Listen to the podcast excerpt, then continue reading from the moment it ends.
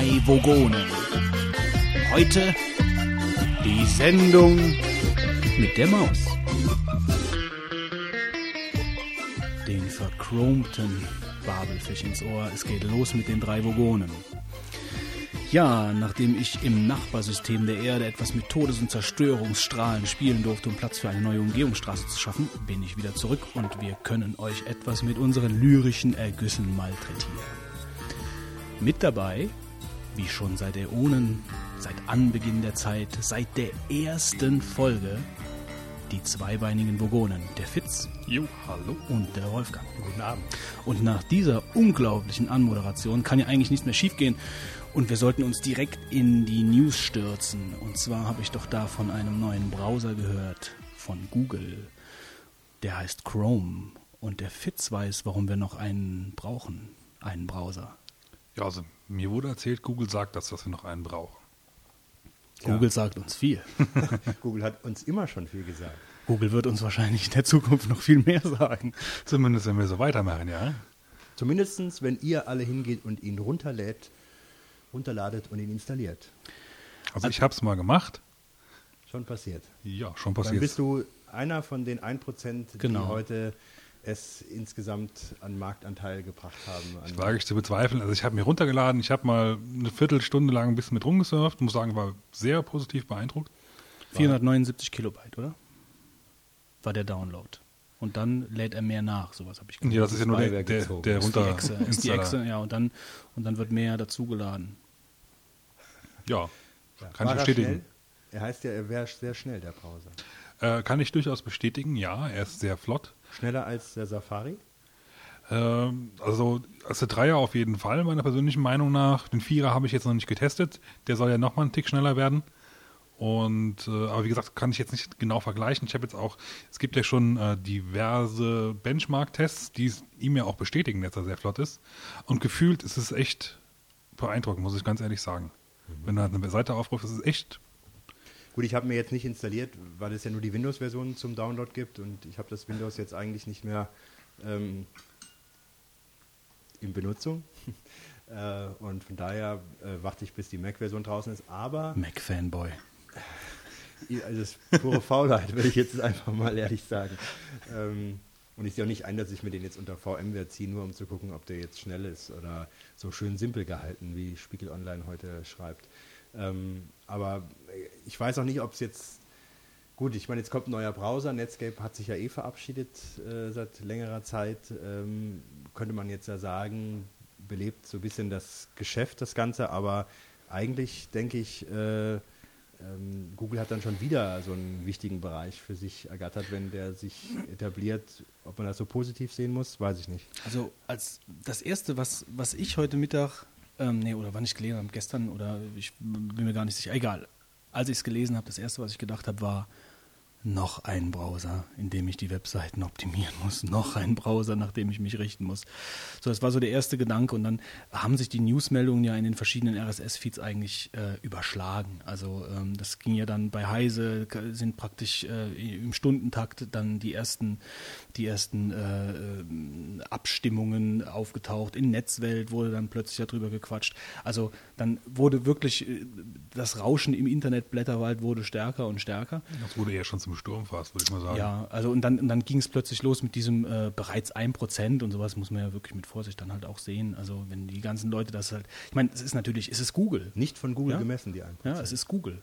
Ähm, äh, es, ist, es ist nicht irgendjemand, es ist halt Google. Es ist Also nicht was mich, was mich daran halt bei diesen 1% eigentlich beeindruckt, ist ja so, ich gehe davon aus, dass gestern ziemlich viele ihn gezogen haben und genauso wie ich ihn auch getestet haben werden. Aber ich habe halt nur mal kurz getestet und das werden, denke ich mal, die meisten auch gemacht haben. Die werden ihn jetzt noch nicht als Standardbrowser benutzen, noch nicht, weil er hat halt noch ein paar Kleinigkeiten. Das ist ja auch wieder eine Beta, Ja. Google-typisch. Ähm, aber ähm, ich meine, innerhalb dieser kurzen Zeit, das sagt ja eigentlich auch schon aus, wie, wie, wie groß das Interesse anscheinend gewesen sein muss. Weil wenn du ein Prozent vom gesamten Internet-Traffic haben, also ja, Hat, hat eigentlich auch keiner Browseranteil. gewusst, dass die einen entwickeln. Ne? War also echt völlig überraschend für alle, oder? Also für mich schon, ja. Ja, also ähm, die erste wohl Nachricht, die herauskam, war dieses Comic. Und die ist ja wohl anscheinend eigentlich sogar schon zu früh, äh, also einen Tag quasi zu früh rausgegangen. Hast du das Ähm, Comic komplett durchgeguckt? Ja, habe ich. Ich habe auf Seite 7 kapituliert, weil es Und dann irgendwo. Ich muss dir ehrlich sagen, ich fand's, also auf der einen Seite eine sehr nette Idee, aber ich fand's auch anstrengend, ganz einfach. Zeichnungen haben, mir, irg- haben mich irgendwie an den Wachturm erinnert. Du musst ja, also du musst ja immer trotzdem das lesen, halt, ja, was drinsteht, was ja eigentlich sehr ähm, fachspezifisch und äh, ist halt, ja, und dann musst du halt diese Zeichnung drumherum noch, also musst du nicht angucken, aber tut man ja halt, ne? also beim Comic ist halt so. Das ist in der Sache. Aber ich fand es schon etwas langwierig, dann diesen Comic zu lesen, weil du hast ja dann auf diesem, auf einer Seite sind ja auch durchaus mal vier oder fünf, sechs Szenen drauf. Also ich habe, wie gesagt, abgebrochen, aber es ist vielleicht ganz nett erklärt, damit man nicht jetzt so äh, Textwüste durchgucken muss, um zu wissen, was denn alles anderes oder wie er es anders macht. Ja. Ja, fassen wir doch mal kurz zusammen, was, was er so technisch drauf hat. Also das, was ich jetzt äh, gerade noch so aus dem Kopf kratzen kann, ist, dass er halt eben dieses, dieses Sandboxing äh, umsetzen möchte. Das heißt also, wenn, wenn äh, so ein Tab abstürzt, äh, dann stürzt eben nur das Tab ab und nicht der Wobei ganze das Browser. eigentlich nicht auf dem Sandboxing beruht, sondern das beruht darauf, dass jeder Tab seinen eigenen Task bekommt im, äh, im Betriebssystem. Früher war es ja so, oder im Moment muss man ja eigentlich auch sagen, bei allen anderen Browsern ist es so, ähm, dass die Applikation im Prinzip einen Task hat. Bei Google wird's, oder soll es halt so sein, ähm, dass jeder, jeder Tab ein Task selber ist. Das heißt, wenn ich 32 Tabs öffne, dann habe ich halt auch 32 Tasks im Laufen. Und dann Denkt ihr da eigentlich, dass es dann langsamer werden müsste, oder? Denkt man doch, oder? Würde ich denken. Ja, bei den modernen Betriebssystemen machen die, die Anzahl der Tasks macht es ja eigentlich nicht aus. Mhm. Ich meine, bei 32 wird es ja wahrscheinlich langsamer werden, weil du dann wahrscheinlich zu wenig Speicher hast und äh, das sind aber andere Gründe. Das liegt dann eher nicht am, am, am Prozessor in dem Sinn, der die Tasks ja verwalten muss. Mhm. Ja, gut. Wobei, da fallen mir jetzt drei Sachen zu ein. Die, jetzt vergesse ich wahrscheinlich über das eine sagen, die anderen zwei. ähm, aber das eine ist, ähm, die Schnelligkeit soll ja dann äh, re relativ stark optimiert worden sein durch dieses, äh, durch ein verbessertes Garbage Collecting. Ja, also das, diese, diese, diese, äh, ich bin kein Programmierer, aber praktisch also dieses äh, Memory-Verwalten soll halt äh, Optimiert sein, ja. soll, soll relativ gut sein. Diese, ähm, diese Sicherheitsgeschichte haben sie ja heute schon, gut, ich meine, es ist eine Beta, man sollte da sowieso vorsichtig sein, aber Sicherheitslücken en masse äh, schon aufgedeckt, zumindest was ich gelesen habe. Ja, also viele, viele Sachen, die so jetzt nicht funktionieren und auch eben dieses Abstürzen hat halt eben auch, äh, also hat immer den ganzen Browser runtergerissen, nicht nur, und nicht nur das einzelne Tab. Ähm, und das dritte, siehst du, ich habe es vergessen. Achso, die Tabs werden immer kleiner, genau.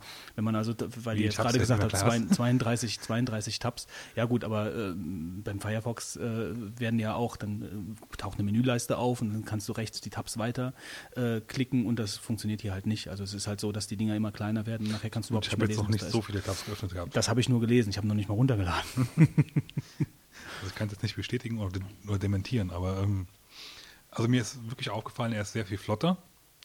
Ähm, er verbraucht wesentlich weniger RAM, habe ich zumindest so vom Gefühl her drin gehabt. Also ich habe jetzt äh, in der VMware-Instanz halt XP laufen gehabt und ich hatte mit sechs, sieben Seiten offen, parallel, und das waren also auch schon größere Seiten, wo halt ein bisschen mehr drin ist.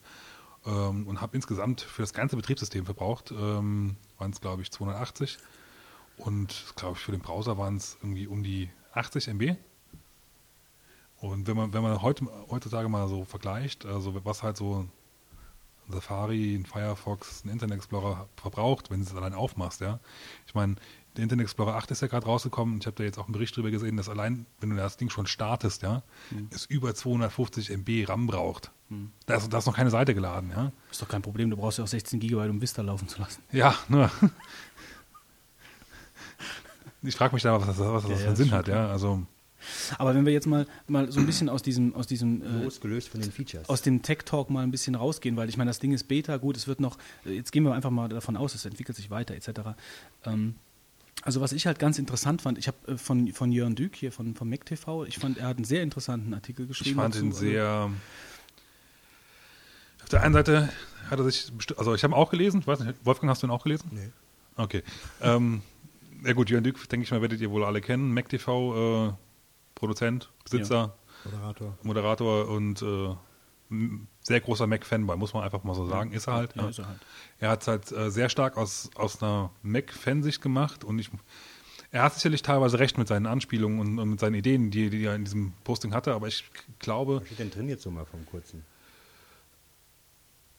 Ja, ich kann es jetzt ehrlich gesagt so aus dem Kopf gerade nicht zusammenfassen, was, was wirklich im Einzelnen drin steht, aber ich, ich weiß halt, er hat halt sehr äh, Windows-kritisch sich geäußert, dass halt äh, Windows seine Stellung ausgenutzt hätte, um äh, den Webstandard zu bremsen und äh, Also sagen wir, ob jetzt, ob jetzt Windows, also beziehungsweise Microsoft, Nee, Microsoft, ja, okay. hingegangen ist und, und äh, die, äh, ähm, ja, ich weiß nicht, ob man das jetzt so ausdrücken kann, aber es ist natürlich schon mal Fakt, dass wir durch diese Abwärtskompatibilitätsgeschichte ähm, mit diesen verschiedenen Browsern ja natürlich schon eine, eine Bremse, eine arge Bremse haben. Gut, im- das wirst du als Ent. Entwickler halt natürlich. Also das ist natürlich mal, das das ist ja mal Fakt. Ähm, Und ich, was ich halt ganz interessant fand, ähm, war die Sache, dass, ich meine, WebKit, ne, WebKit ist es gar nicht, aber ähm, dass Google derjenige ist oder derjenige Konzern, der größte Konzern oder der, der, derjenige ist, der am meisten Geld für diese Mozilla Foundation eben bereitstellt. Und das gibt der ganzen Sache natürlich auch eine gewisse politische Note. Also, ich meine, wenn du, wenn du einen Browsermarkt hast, der mit 70 Prozent bestimmt ist vom Internet Explorer, dann ich hast du glaub, einen Mozilla, Google, der Google 30 zahlt das Prozent aber hat. auch nur, glaube ich, wenn ich jetzt richtig informiert bin, weil sie quasi als Suchmaschine voreingestellt sind. Aus welchen Gründen, also aus welchen Gründen auch immer. Aber ich meine, es ist halt, Google zahlt. Der Mozilla tut sie, ja. Foundation. Ja. Ähm, und die Mozilla Foundation äh, bringt, die Katze frisst ihr Trockenfutter etwas zu laut, würde ich sagen. Dreht sie mal ein bisschen runter. Ähm, naja, also auf jeden Fall fand ich das eine ganz interessante Information, weil wir haben einen Browsermarkt, 70% bestimmt von Internet Explorer, 30% sind Firefox, äh, irgendwas mit 6% sind Safari, der Rest wird aufgeteilt durch die anderen, durch die anderen Browser, Conqueror, Opera, was es da alles gibt. Ähm, und jetzt kommt Google überraschend in so einer Nacht- und Nebelaktion, wirft plötzlich äh, den Chrome-Browser auf den Markt. Ich glaube, was für, für Google auch sehr wichtig war, dass sie es überraschend gemacht haben. Ich glaube, das ist so eine Sache, die kannst du, also es ist taktisch unklug, das vorher groß anzukündigen.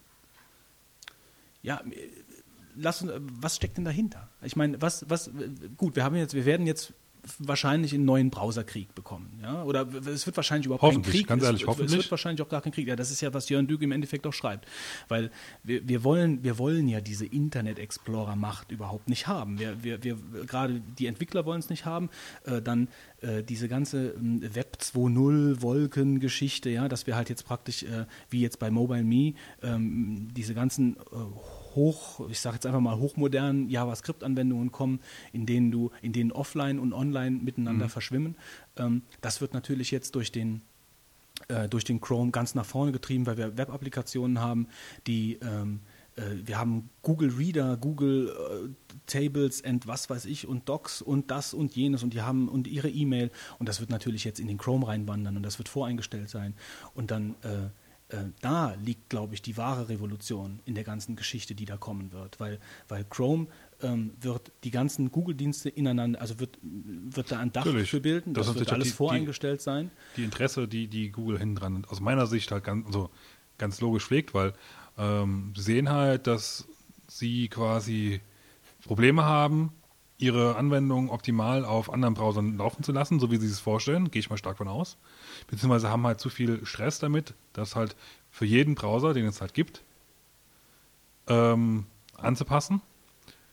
Beziehungsweise in dem Fall wahrscheinlich einfach, äh, muss Ja, man so sagen, äh, natürlich. der Internet Explorer Wenn halt. der Internet Das ist Explorer nicht mehr- So ein Fernziel, was da so eben aussteht, dass man später mal sagt, wenn wir noch den Browser bestimmen, dann haben wir noch, haben wir es noch einfach. Aber da, Ja, aber jetzt mal ganz, ganz ernsthaft. Also ich glaube, Google ähm, macht sowas nicht, weil sie es toll finden, mal gerade eben einen Browser zu entwickeln. Das glaube ich nicht. Ich finde aber das natürlich nicht. Äh, Das sagt ja bestimmt auch gar keiner. Aber ähm, ich finde der Ansatz, dass Google äh, durch irgendwelche Voreinstellungen auf ihre Produkte noch mehr hinweisen kann, das ist der entscheidende.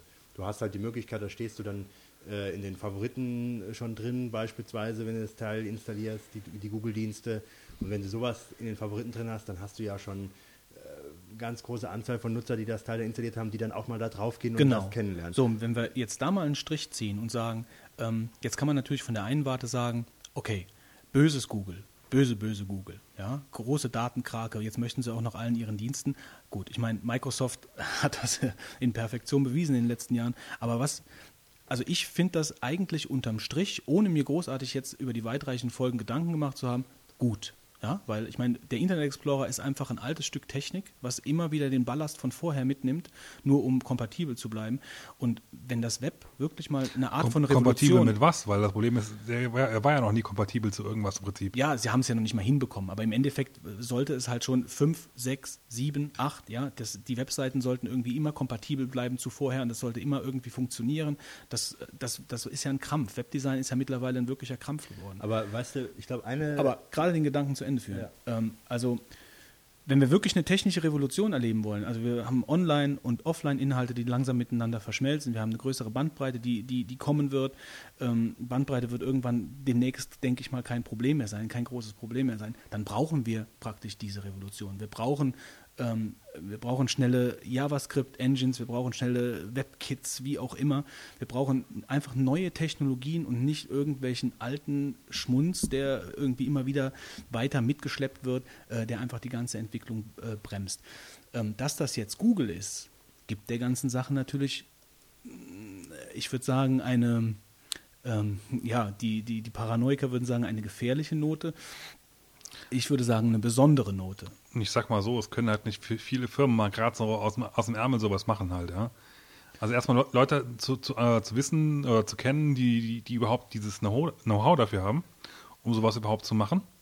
Weil äh, was man so aus den Blogs dann entsprechend rausgelesen hat, waren, das sind ja schon sehr spezifische Leute auch. Und die haben auch für, für jede einzelne Plattform wirklich Freaks für die jeweilige Plattform angestellt. Das heißt, es ist nicht so, dass du eine 1 zu 1 Port haben wirst auf dem Mac von der Windows, äh, von der Windows-Software, sondern äh, du wirst halt für jede, also das würden halt wirklich Mac-Freaks halt pro programmieren halt. Die kennen sich dann halt auch da aus und werden jetzt, denke ich mal, auch ein bisschen anpassen ans Betriebssystem.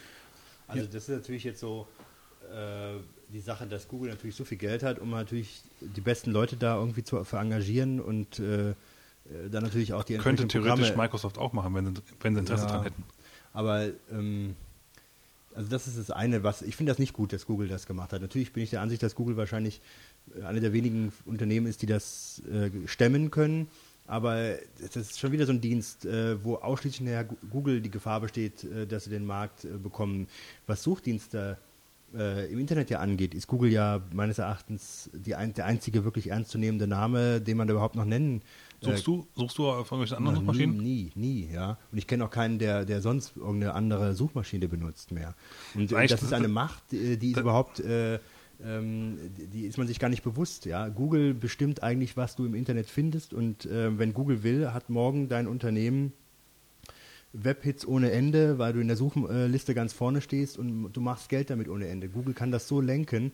Also das ist der helle Wahnsinn. Aber gut, das ist ein anderes Thema. Was ich aber eben noch sagen wollte, bevor ich es vergesse, Götz, ähm, du glaubst, äh, dass mit dem Google-Browser die Sache sich da ein bisschen weiter aufspaltet und revolutioniert. Ich denke aber, dass ähm, das gar nicht so in dem Maße passieren wird, weil die meisten benutzen auch den Internet Explorer, weil er nämlich drauf ist bei Windows. Ja, und äh, das sind die 50 Prozent oder, oder vielleicht ja ungefähr. Und die, die anderen, die sich da verteilen, das sind die, die dann was anderes installieren. Aber die 50 Prozent, die werden nie was an- anderes installieren. Ja, und das gerade, das weiß ich gerade nicht. Ich glaube, mit dieser, mit dieser fortschreitenden, mit dieser fortschreitenden Technik ähm, werden halt einfach die Unterschiede in den Webdiensten, die da angeboten werden, ähm, so äh, eklatant, so signifikant sein, dass die Leute vielleicht diese Dienste einfach haben wollen. Und wenn sie Aber die auf sind zu ihrem dumm, sage ich jetzt mal salopp, äh, um dann was anderes zu installieren oder zu faul oder zu ich glaub, das- also ich glaube, das verändert sich, aber das, das verändert sich. Das, das, das, wird, das wird nicht mehr so sein, wie es halt in den letzten Jahren im Aufkommen des Internets und so sein. Das, die ganze, die ganze Szene, das ganze, äh, die ganze Userbreite, die verändert sich. Und ich glaube, das wird nachher dann so sein, dass es Anwendungen gibt, die laufen dann auf meinem Internet Explorer nicht oder nicht richtig oder fehlerhaft. Ähm, und Dann wird man nicht Dann wird- für den Internet Explorer mehr optimiert, sondern für andere Browser, sage ich ja, mal. ich denke schon, dass das, dass man sowas, dass sowas gebraucht wird, um überhaupt so eine Entwicklung anzustoßen. ich glaube, den Vorteil, den, den ich daran sehe, oder das heißt den Vorteil, aber die, die, die Chance halt, die Google dabei hat, ist einfach ihren Namen, den sie jetzt schon haben. Weil wenn du, wenn du Firefox, ja, ich meine, wenn du einen unbekannten Anwender äh, was von Firefox erzählst, ja, Mozilla Foundation, dann schüttelt der halt mit dem, ja, mit dem äh, Kopf oder nickt, nee, nickt mit der Schulter, ja. Oder Ihr wisst, was ich meine? Ja, genau. aber, gut. aber Google werden sie es schon mal gehört haben, bin ich mir ziemlich sicher.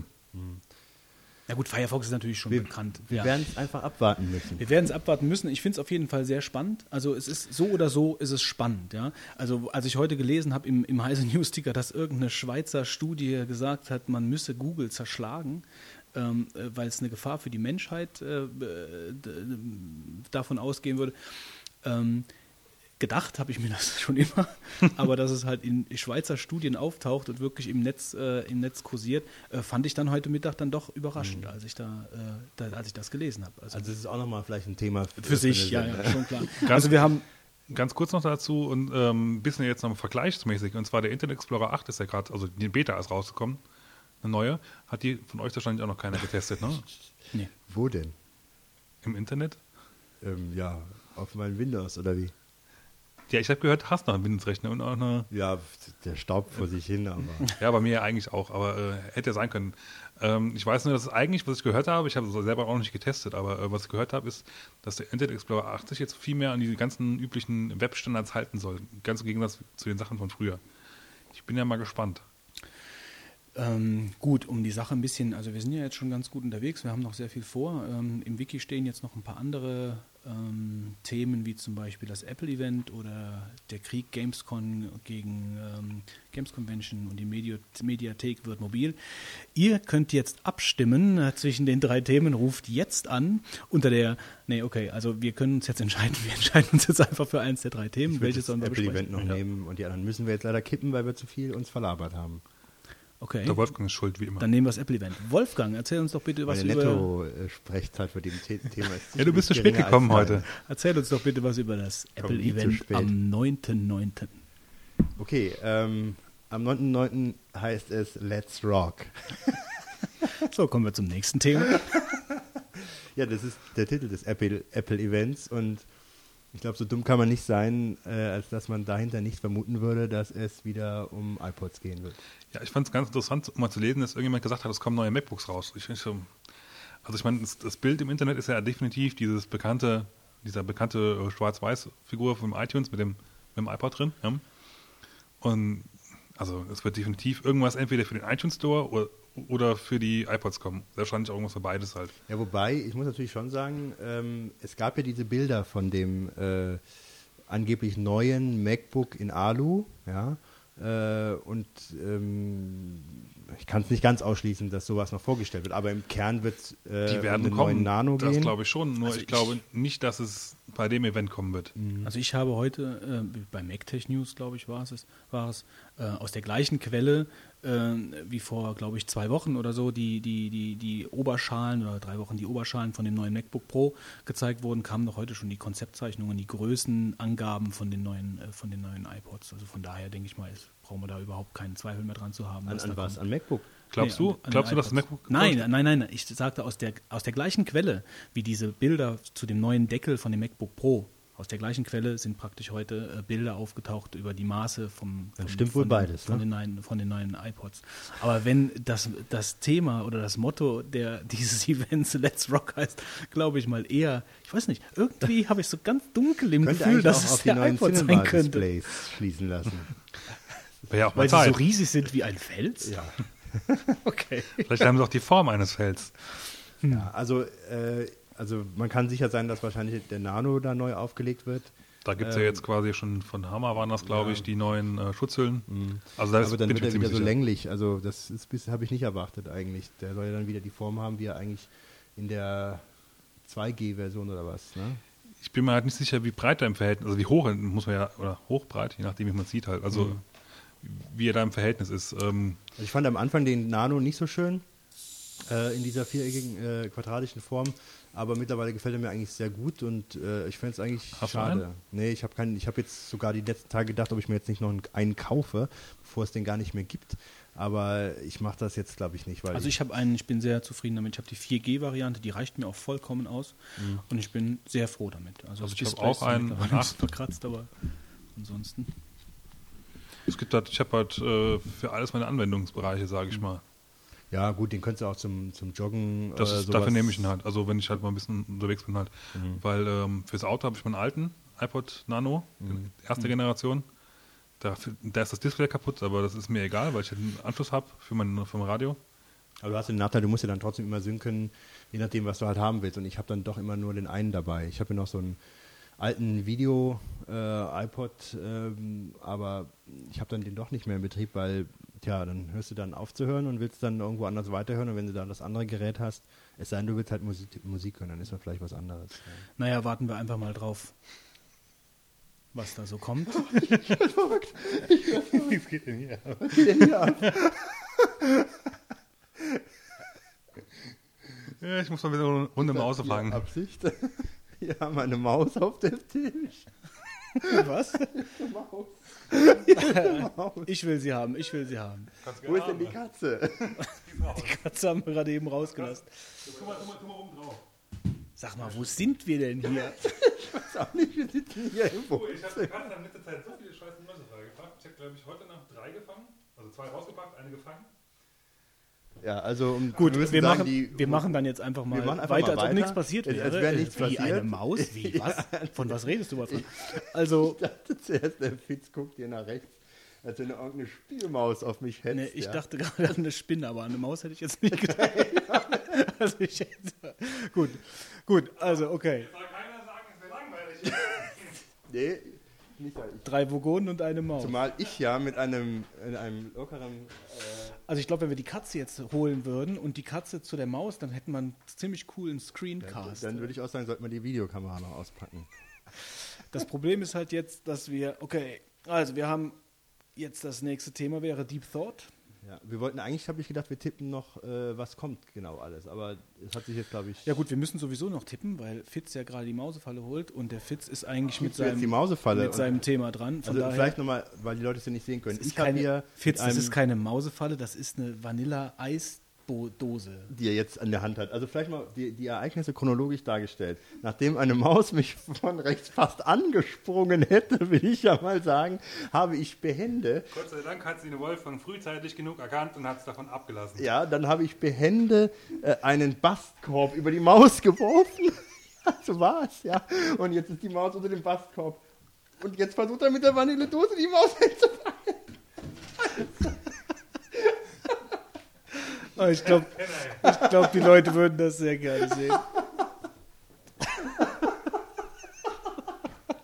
Okay. So, können wir jetzt weitermachen, ja? also die neuesten Ereignisse sind, dass... Wir schneiden das raus. dann. Nein, das, Outtakes. nein, es kommt nicht raus in die Outtakes. Du musst jetzt dies zu Ende bringen. Er hat jetzt mit der Vanilledose die Maus in eine kleinere. Das so- Okay, wir müssen, hier wir, müssen jetzt, wir müssen jetzt die Zeit irgendwie überbrücken. ja, ja. Hast du ein bisschen Hintergrundmusik? Lasst uns doch, ähm, wir tun einfach so, als ob Fitz da wäre. Fitz, Ja, ihr könnt ruhig weitermachen. Nein, ich will, ich will jetzt wissen, wie das Thema jetzt für dich. Das ist ein bisschen klein, Fitz. Fitz schiebt jetzt eine Art Zeitung oder. Nein, der ist wieder entkommen, die Maus! Nein!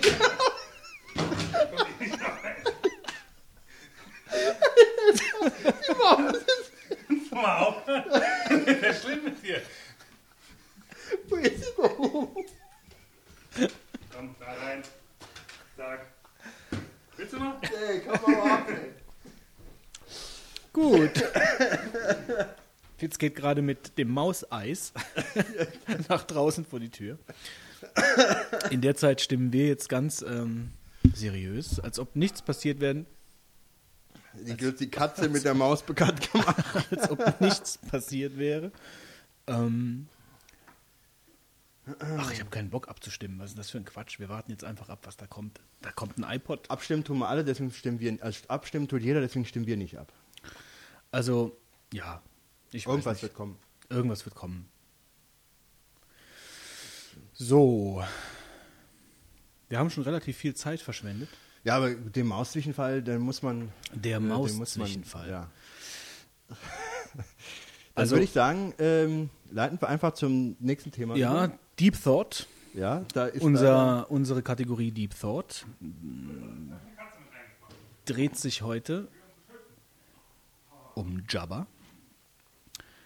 Ähm, Instant Messenger Protokoll, genauer XMPP, Extensible Messaging and Presence Protocol. Und mehr möchte ich gar nicht dazu erzählen, weil das ist dem Fitz sein Thema. Fitzchen! du bist dran. Und der Fitz wird gleich kommen und ähm, loslegen. Und zwar ist er jetzt wieder da. So, Fitz, hallo. Ja, äh, vielleicht sollten wir demnächst mal einen Tier-Podcast machen. Ja? Meine, meine Katze, meine Katze, meine Maus. Ich will demnächst eine Gefahrenzulage und nicht zu dir kommen. Das eben ist mit der Vanilledose fast schief gegangen. Ich,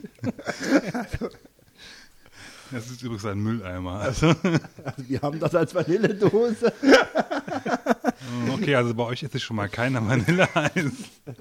Okay, aber du wolltest uns was über Jabba. Ja, ich guck mal, ob ich das noch hinkriege. Ich versuch's mal. Lass mich mal ganz kurz hier in meine tollen vorbereiteten Sachen reinschauen. Ja, Jabba was? Ich habe eben schon mitbekommen, also im Hintergrund, dass Götz ja schon mal grundsätzlich erklärt hat, dass es ein Instant Messenger Protokoll ist. Also ein äh, Protokoll, mit dem man schnell mit jemandem kommunizieren kann. Ja, ihr kennt sicherlich ICQ, MSN, sind so die bekanntesten, in Deutschland zumindest. Yahoo gibt es noch, Skype. Skype. Das ist alles Instant Messaging und äh, Jabba ist halt ein weiteres Protokoll.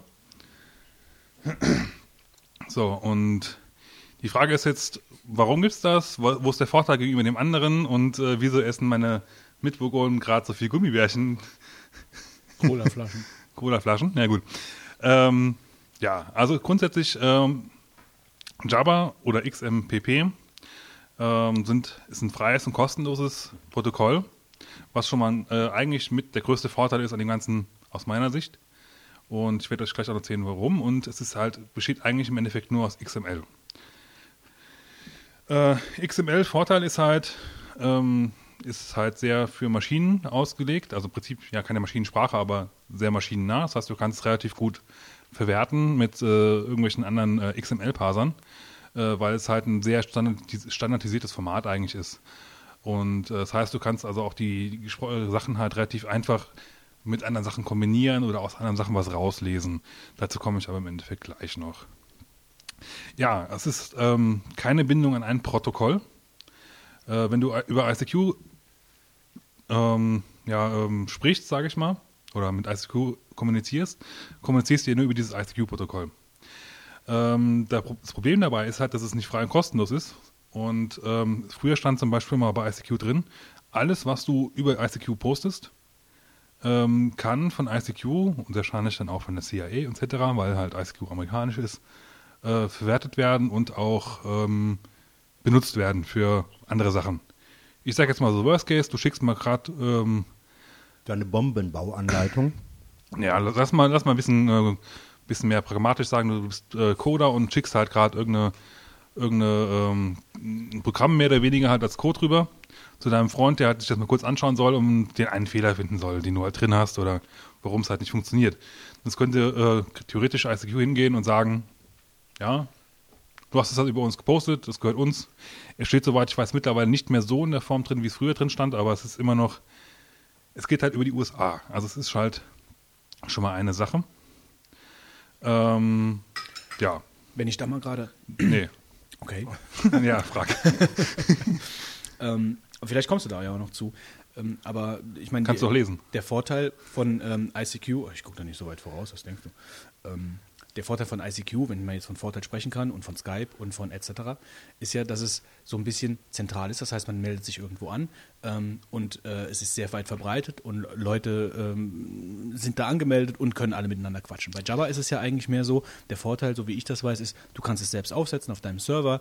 Ähm, es gibt auch genug freie Server, aber so richtig ich, meine Erfahrung war bei Jabba nämlich, dass ich, also ich, ich wollte mich mal anmelden und das hat dann dieser Jabba-Server, an dem ich mich dann angemeldet habe, der war irgendwie im Sterben und hat nur da mal funktioniert und da mal funktioniert. Das war meine erste Bekanntmachung mit Jabba.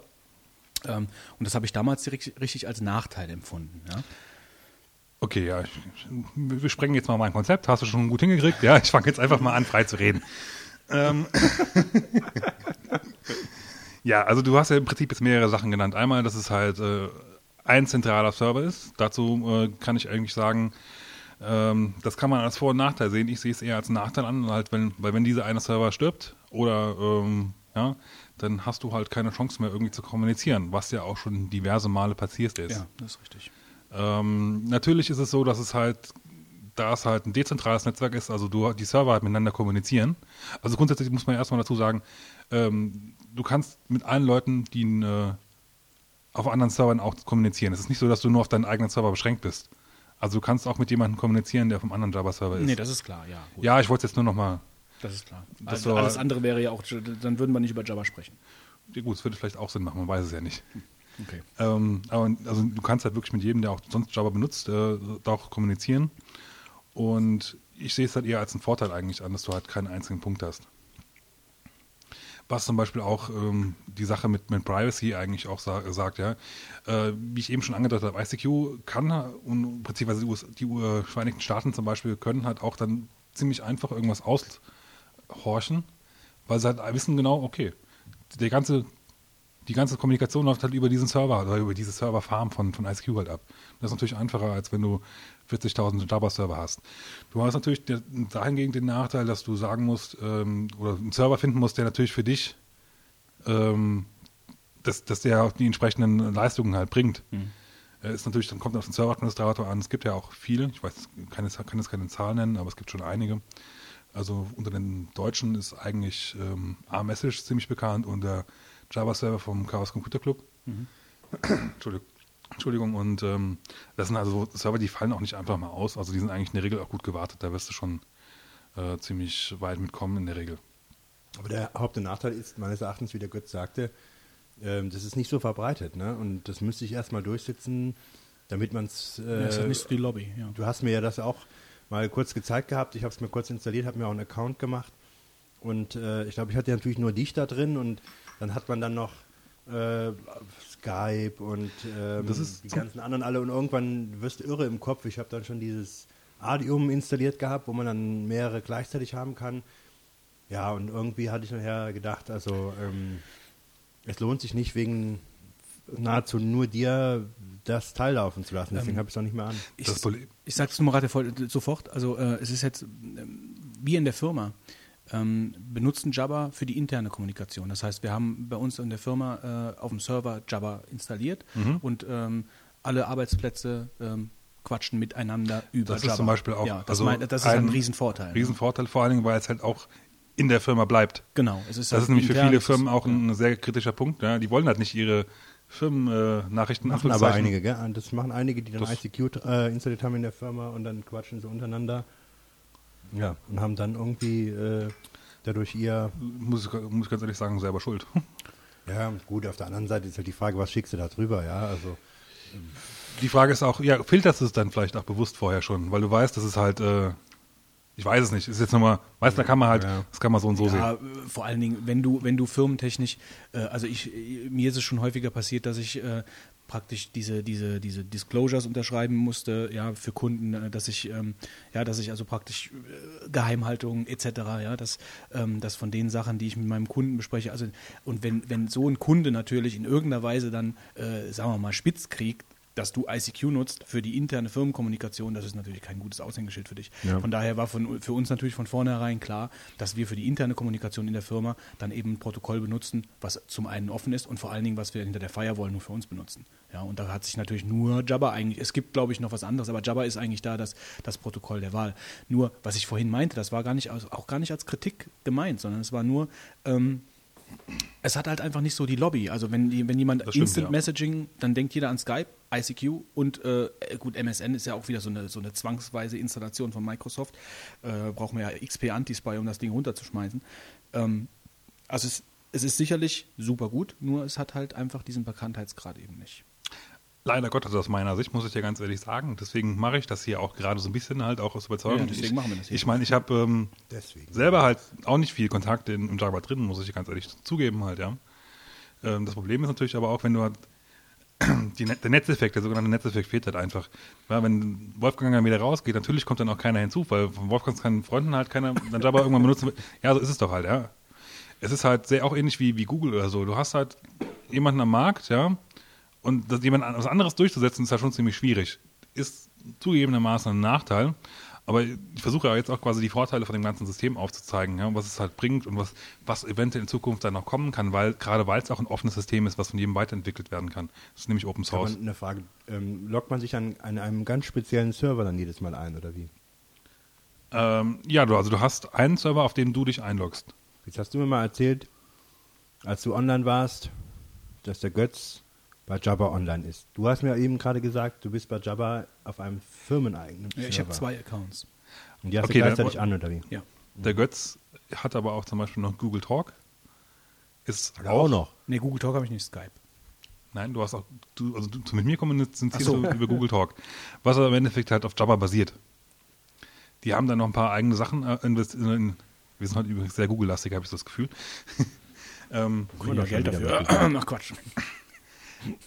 Nein, aber Google Talk basiert halt auch auf Jabba und die haben halt ein paar äh, interessante Erweiterungen drin, die leider so in der öffentlichen Community noch nicht zur Verfügung sind, aber da, komm, wollte ich gleich noch zu, drauf kommen. Du kannst aber, wie gesagt, auch dieses, ja, er hat seinen Account bei mir auf Google Talk, das heißt, er äh, loggt sich bei Google ein und ich habe halt meinen eigenen Server und kann trotzdem mit ihm kommunizieren. Also ich muss mal gerade ganz ehrlich sagen, ich bin ganz über, verwirrt über mich selbst, dass ich einen Google Talk Account habe. Also ich dachte, ich hätte, ich habe einen ICQ Account, der läuft auch über Adium. Ich habe einen Jabber Account für die firmeninterne Du bist Kommunikation. gerade über Google Talk bei mir online, also ich sehe es gerade. ähm, ja, das ist vielleicht irgendwie das. Soll ich dir mal, ich schick, schick dir mal eine Nachricht, ja? Das ist wahrscheinlich das, das, das Protokoll.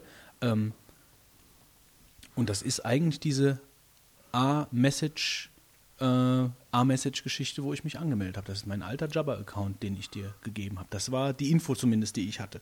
Und nicht Google Talk. Ich habe mich, glaube ich, noch nie bei Google Talk angemeldet.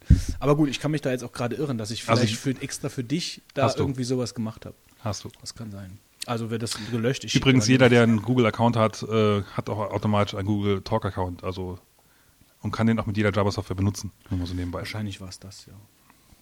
Siehst du, nur für dich habe ich diesen Account gemacht. Schlüptisch, schlüptisch. Unglaublich, unglaublich. Jo, ähm, weiter im Pro äh, Programm. Sonst komme ich mal in 15 Minuten. Weiter ich- Protokoll. Ein anderer Nachteil bei- bei den äh, ganzen Protokollen ist halt auch, zum Beispiel bei ICQ, da es ja nicht offen ist, müssen die Leute es immer reverse engineeren. Das heißt, die müssen immer gucken, was hat ICQ jetzt dran geändert und äh, was heißt denn jetzt, wenn ich da jetzt äh, im, im Stream stehen habe 0x489, ja, dann heißt das vielleicht, es hat sich jemand angemeldet. Und wenn das jetzt umgeändert wird, ja, weil es halt nicht offen ist, ähm, brauchen die erstmal wieder eine Zeit, bis du dann wieder kommunizieren kannst. Gab es jetzt schon öfter mal mit Audio und ICQ, ja, weil es halt auch ähm, reverse engineert wurde. Also ich benutze halt ke- kein einzelnen Original ICQ äh, Programm, weil das Programm einfach ist, ne? Muss man ja mal so sagen. Also die ganze Werbung und, und die ganze viele bunte Clicky, Clicky bunti Scheiße, sage ich mal, finde ich alles etwas übertrieben und mag ich halt nicht. Ähm, ja, Privacy. Also erstmal, wie du zum Beispiel eben schon gesagt hattest, du kannst halt firmenintern kommunizieren. Ähm, du kannst aber auch, wenn ich jetzt über Internet kommuniziere, kannst also erstmal kannst die Verbindung zum Server verschlüsseln. Die Server, sofern sie halt ein gültiges Zertif- Zertifikat haben, können auch untereinander die Verschlüsselung durchführen. Tun sie in der Regel halt auch, weil wenn du halt schon so Server aufsetzen machst, in der Regel auch da entsprechende Voraussetzungen, dass du halt dann auch äh, kommunizieren kannst mit äh, Verschlüsselung. Und du kannst oben drüber sogar nochmal halt quasi eine, Verschlüsselung reinlegen, die quasi von äh, Client zu Client läuft, also End-to-End. Sprich in dem Fall äh, GP, GPG oder OTR. Das heißt, also schon, wenn man will und, und wirklich paranoid ist, kann man schon sehr auf die Spitze treiben. Also ich kenne jetzt keinen, mit dem ich jetzt äh, nochmal mit GPB und OTR verschlüsselt kommuniziere, aber theoretisch ist es möglich halt, ja. Wenn du halt sehr sensible Daten hast.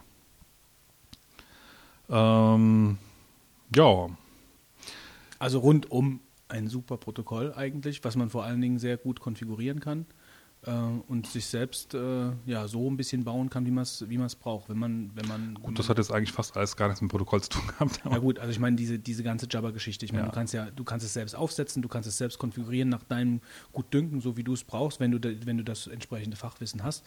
Äh, und du kannst vor allen Dingen, äh, wenn du dich bei öffentlichen, bei öffentlichen äh, Servern anmeldest, kannst du davon ausgehen, weil es eben ein offenes Protokoll ist, dass du nicht abgehört wirst oder dass die Wahrscheinlichkeit relativ klein ist, dass irgendjemand mit deinen Beziehungsweise du kannst, du kannst. Gegenmaßnahmen ergreifen, ja. Ich meine, ICQ kannst du halt nicht verschlüsseln, geht halt nicht. Ja. Ja, ich meine, das ist ja, das ist ja, das hört sich schon, denke ich mal, sehr gut an. Das, das Problem ist halt, wie gesagt, das Einzige, was ich sehe, ist so ein bisschen eben das Bekanntmachen. Also Leute. Ja. Aber. Also vielleicht eine, hast du schon Adressen genannt, wo man, wo man sich Accounts äh, Ähm, also im Prinzip, in der Regel gibt es halt eine Liste auf jabba.org. Das ist also quasi auch die große Seite halt, wo ja, sag mal so, die ganzen Community-Sachen zusammenlaufen. Da ist meines Wissens nach, die haben jetzt letztens ihre, ihre Seite umgebaut. Deswegen weiß ich gerade jetzt nicht, ob die Liste immer noch da ist. Aber früher war da auf jeden Fall eine Liste mit allen öffentlichen Servern. Was man auf jeden Fall aber auch machen kann, du kannst dir eigentlich auf jeden, also fast auf jedem Server auch einen, äh, einen Account anlegen. Und das kannst du also aus Java.org zum Beispiel machen, auf javaccc.de, also vom Chaos Computer Club. Ähm, ja. Und äh, mal gerade kurz zu den Clients. Vielleicht könntest du dazu noch was sagen. Also ähm, welche Clients nutzt man, um, um äh, Java zu, äh, ja, zu nutzen?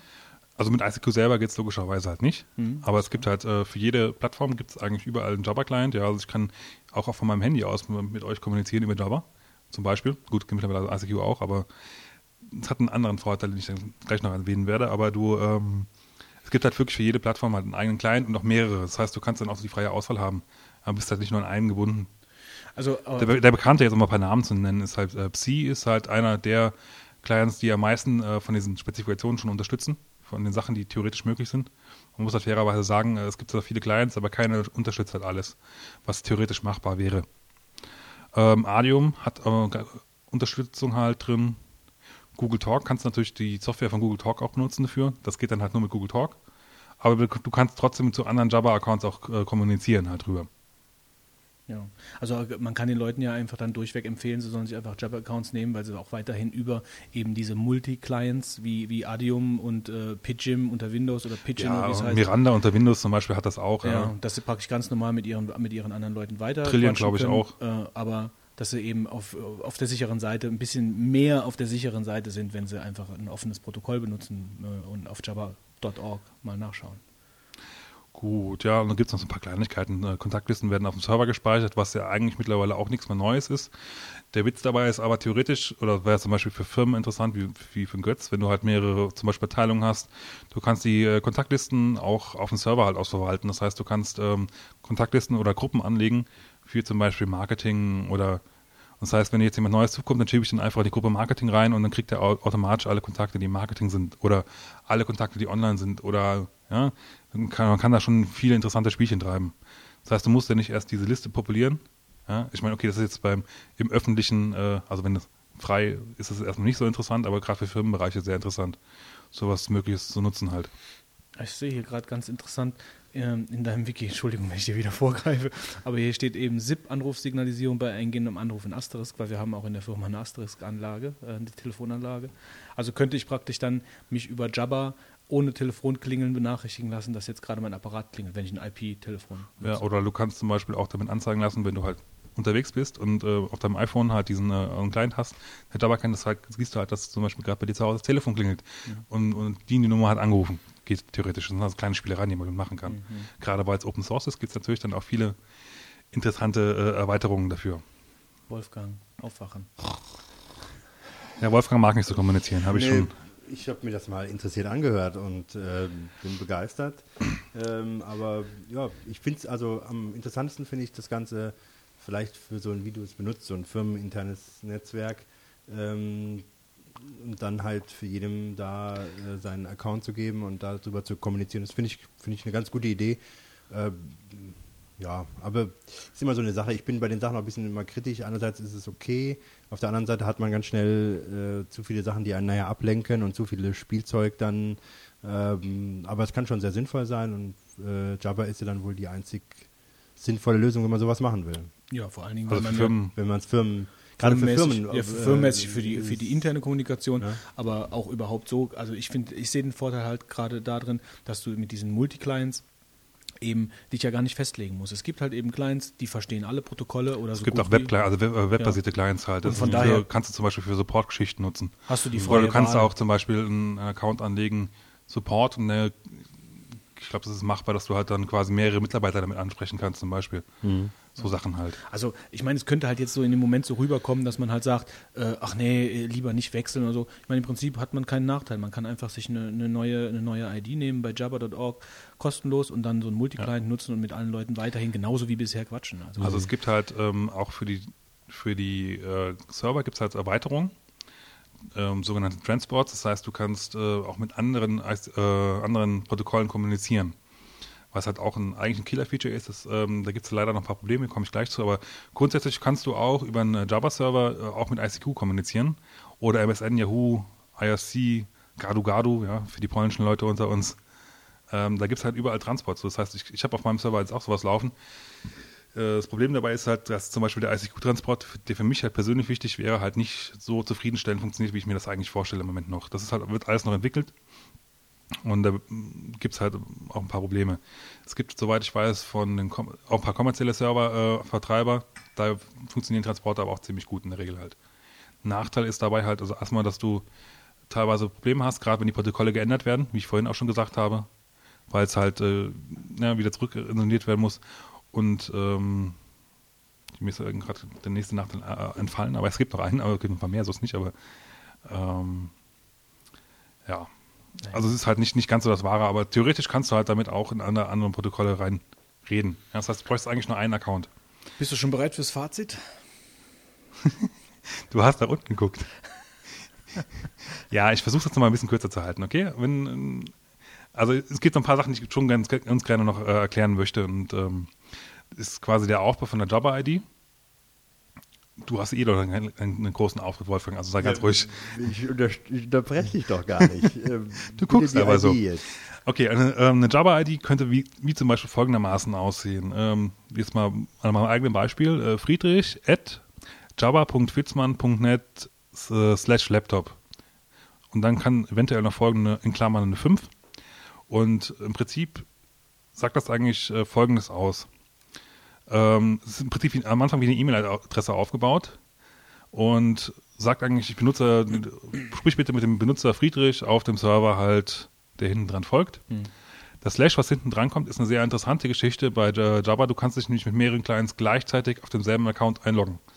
Das heißt, ich kann zum Beispiel zu Hause mit meinem Client online bleiben, auf der Arbeit trotzdem in dieselbe ID kommunizieren und trotzdem reingeloggt sein und auch auf meinem Handy. Und ich kann Skype mir dann auch. Hm? Geht mit Skype auch. Ja, gut, habe ich jetzt noch nicht so probiert, aber es gibt da mit ICQ, MSN etc. funktioniert es halt so in der Form nicht. Und du kannst halt dann auch, wenn du einen äh, wirklich guten Client hast, äh, kannst du dann auch auswählen, an wen ich gerade was schreibe. Das heißt, ich kann auch äh, bestimmt sagen, okay, ich weiß, der Götz arbeitet gerade, dann schicke ich ihn halt an die Nachricht, an die, an die zu Hause halt jetzt rein, weil er das nachher auch noch gucken kann.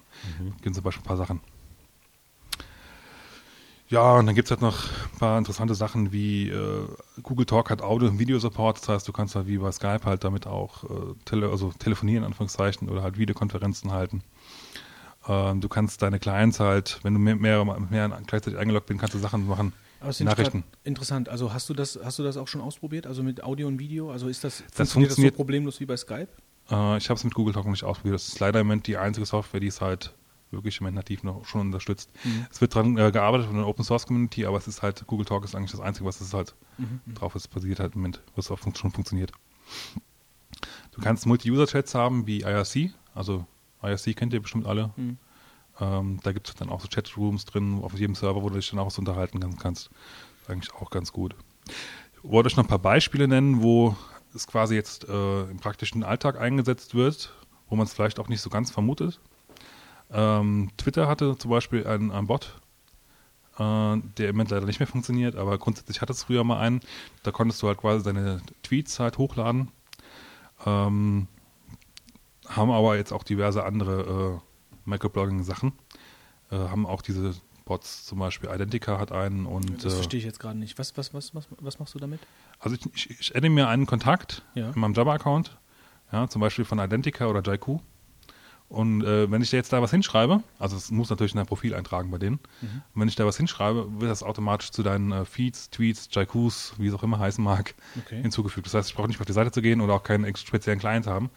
Ich heißt, kann von jedem Java-Account oder beziehungsweise von jedem Client, dem ich mich auf einen Java-Account einrechnen kann, kann ich dann auch da was mhm. drauf posten. Und kann es auch empfangen, was also auch, äh, ja, ich brauche halt keine spezielle Software mehr zusätzlich dafür. Mhm gab auch Pläne dafür, dass man äh, Java so erweitert, dass man Microblogging selbst in Java weiter funktioniert, also selbst realisiert wird. Und das, denke ich mal, wird auch kommen. Und da bin ich mal gespannt, was da passiert. Ja, ähm, die Anrufe eingehend habe ich ja schon signalisiert. Das kann man, man kann halt viele Spiele reinmachen. E-Mails, wenn E-Mails reinkommen, äh, kannst du dir anzeigen lassen auf deinem Java-Account. Ist halt immer die Frage, was, wie viel willst du halt wirklich drin haben halt. Aber du kannst es halt schon sehr mit vielen Sachen vernetzen halt einfach. Wir hatten mal bei unserem Clan aus, aus Spaß auch mal eine Sache einprogrammiert. Jedes Mal, wenn du einen neuen Gästebucheintrag bekommen hast, haben die Webmaster halt ähm, einen Eintrag bekommen auf den Jabba-Account. So Sachen halt. Kann man relativ einfach, ohne große Aufwände, weil es halt auch für, für jede Sprache eigentlich vorgefertigte Bibliotheken gibt, realisieren. Ich muss, Entschuldigung, ich muss, ich, ich sehe hier gerade, also die Worte sind ja schon lustig, ne? Also Jabba, Mabba, Gadu Gadu, Pupsup.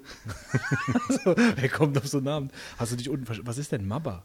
Mabba ist ein Service. Ähm, und zwar ein Webservice, wo du dich quasi auch auf alle Clients einloggen kannst. Also, da blickt ja keiner mehr durch. Also es ist, Twitter, es ist Prinzip, du hast, die haben im Endeffekt, Gadu? Nee, ich habe Identica. keiner weiß mehr, wovon er redet. Ja gut. Es ist langsam irgendwo so am Anschlag mit den ganzen Diensten, die man sich da installieren Ja, kann. zentralisieren. Ja, genau. genau, nur einen Dienst. Ja, Google Talk nutzt es zum Beispiel auch noch unter anderem, ja, ich denke, damit haben wir so die wichtigsten Sachen. Du hast auch ein, kannst auch ein SMS-Gateway, gibt es auch. Da kannst du quasi, musst du halt im Vorfeld Guthaben kaufen und dann kannst du halt aus, äh, mit auch so einem Bot quasi, äh, den du addest, sagen, ich schicke jetzt an die und die Adresse halt. Die iChat-Server basieren auf äh, Jabba. Ja, wenn du halt einen Leopard-Server hast, wo halt ein, Mhm. ein iChat-Server, Anführungszeichen, ne, Trademark und so, die beruhen auch auf Java. Ja, dein Fazit müsste ja überschwänglich sein eigentlich. Ich persönlich finde Java ein ziemlich tolles Protokoll, was auch sehr, aus meiner Sicht sehr viel Zukunft hat. Das Problem dabei, also es wird, ich freue mich auch, dass es halt jetzt zum Beispiel in den ganzen äh, Mikroplugin-Sachen äh, auch benutzt wird, weil es halt auch gerade die Vorteile halt von, von Java halt zeigt, dass es halt, du hast einen eigenen Server, du kannst ihn halt so konfigurieren, wie du brauchst, du kannst Sachen hinten dran anbinden, die was damit machen mit diesen Sachen halt, ja. Also du kannst ja nicht als ein ICQ-Client halt programmieren. Und so Sachen, äh, das ist halt schon, finde ich gut.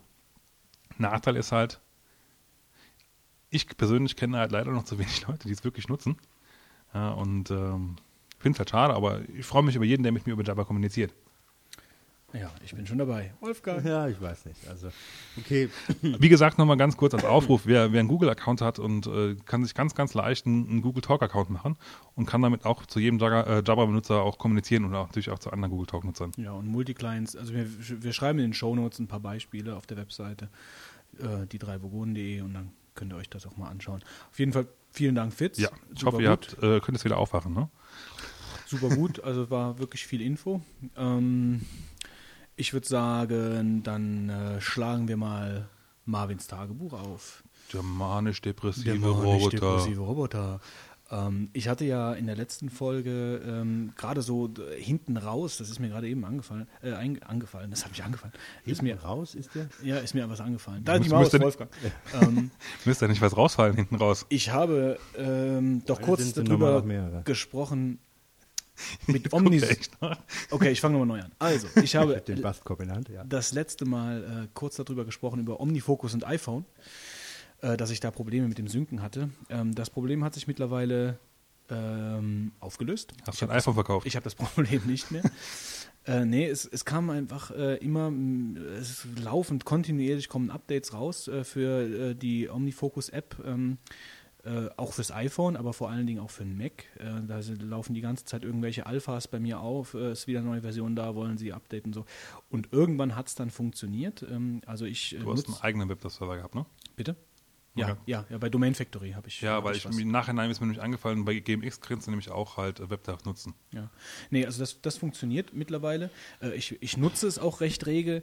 Ähm, das Problem allerdings ist, und deswegen hatte ich auch Omnifocus schon im Support mal, äh, mal so, eine, so eine Anfrage an Support geschickt, ähm, wenn du was ins iPhone einträgst, in diese Omnif Omnifocus-App, dann ähm, musst du entweder händisch synken oder du musst die App einfach aufhalten, bis der automatisch synkt. Das heißt also, wenn ich jetzt gerade, ich mache die, ich mach die Es Omnifocus-App sind auf, doch nach einer Minute soweit. ich ja, weiß, ne? gut, aber okay, wenn ich gerade irgendwie, wenn ich nur fünf Sekunden was brauche, um was einzuschreiben, dann muss ich entweder 55 Sekunden warten Und oder ich meine, muss wenn, händisch wenn, wenn du rausgehst, singt er, glaube ich, Nee, auch nochmal. also zumindest, nee, also wenn ich auf den Okay, Home-Button drücke, ich dann, äh, nee, das hat er vom Support mir auch gesagt. Also er hat gesagt, äh, das Problem ist, dass die halt keine Hintergrundprozesse laufen lassen können auf dem iPhone.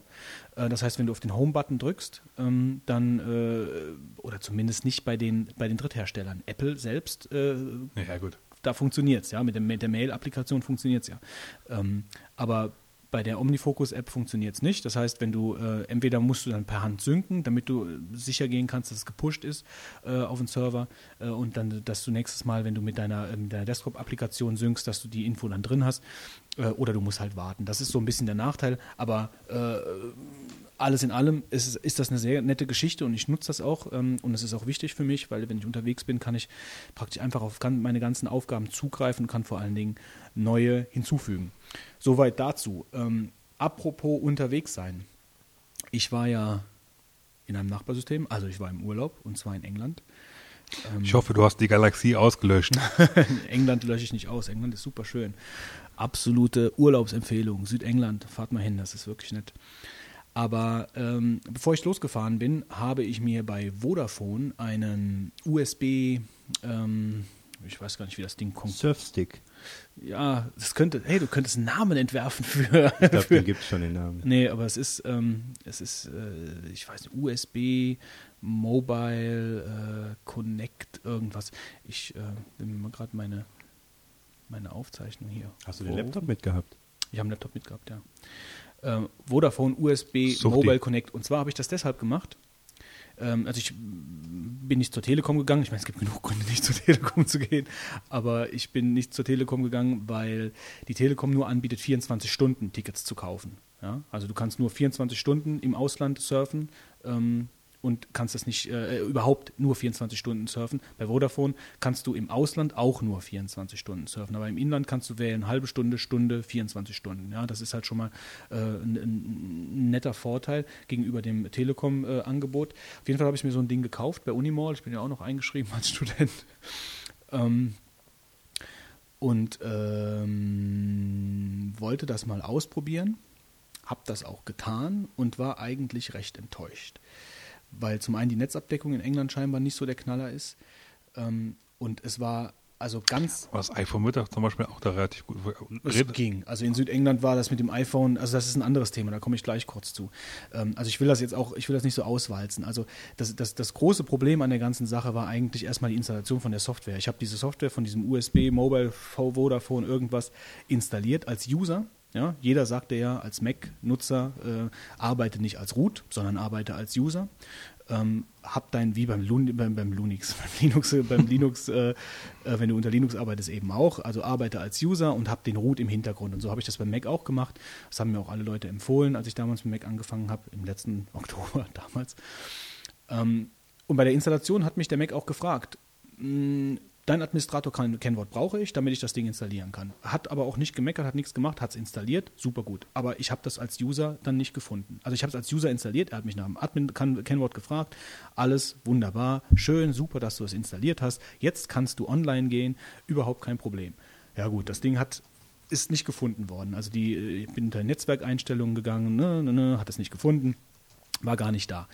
Dann habe ich bei der Vodafone-Hotline angerufen und ja gut, Hotline-Geschichten haben wir zu Genüge schon gehabt, brauche ich nicht zu erzählen, da kam ich überhaupt nicht durch, da habe ich ewig lang gewartet.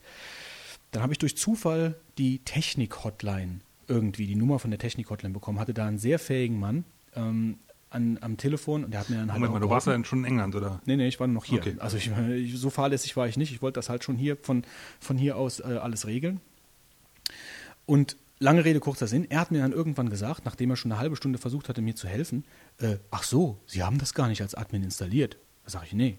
Aber er hat mich nach dem Admin-Kennwort äh, Admin gefragt.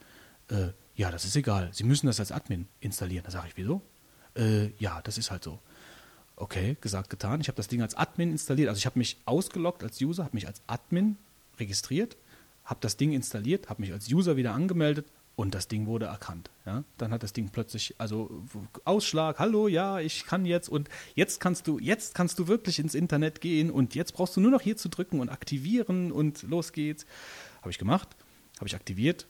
Ja, nix. Äh, ich hatte zwar eine Verbindung, aber äh, hat auf jeden Fall auch nicht funktioniert. Das hat im Endeffekt daran gelegen, dass ich irgendwo in irgendwelchen Einstellungen per manuell, also kurzum, Scheißsoftware. Ganz grauenhaft. Habe ich mittlerweile auch Vodafone geschrieben, habe das dem, der, beziehungsweise dem Techniker. Wortwörtlich so, ja? Ja, ich habe geschrieben, also Also ich habe geschrieben, also das da ist wirklich alles andere als intuitiv gewesen, das da ist alles andere als in irgendeiner Weise. Vor allen Dingen, es, dir wird die ganze Zeit gesagt, wenn da mal eine Fehlermeldung kommen würde, die sagen würde, ähm, es ist ein Fehler aufgetreten, ich habe nicht die richtigen Rechte oder du hast die falschen Verbindungseinstellungen gewählt und deswegen kann ich nicht oder irgendwas, irgendeine Fehlermeldung. Aber da kommt die ganze Zeit nur, super, es hat funktioniert. Drück aktivieren und du kannst ins Internet gehen. Ja, und das, das hat mich halt am meisten geärgert.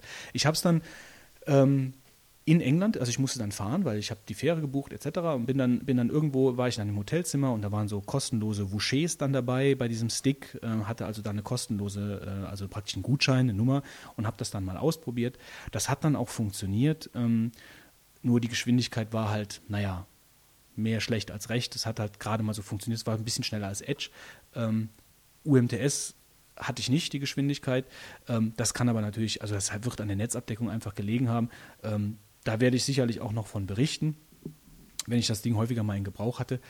Ähm, aber die Technik ist noch nicht ausgereift. Also mir hat das, mir hat das jetzt irgendwie dann schon ein bisschen den Spaß verdorben. Ich dachte halt, ich bin mit dem Ding wirklich unterwegs.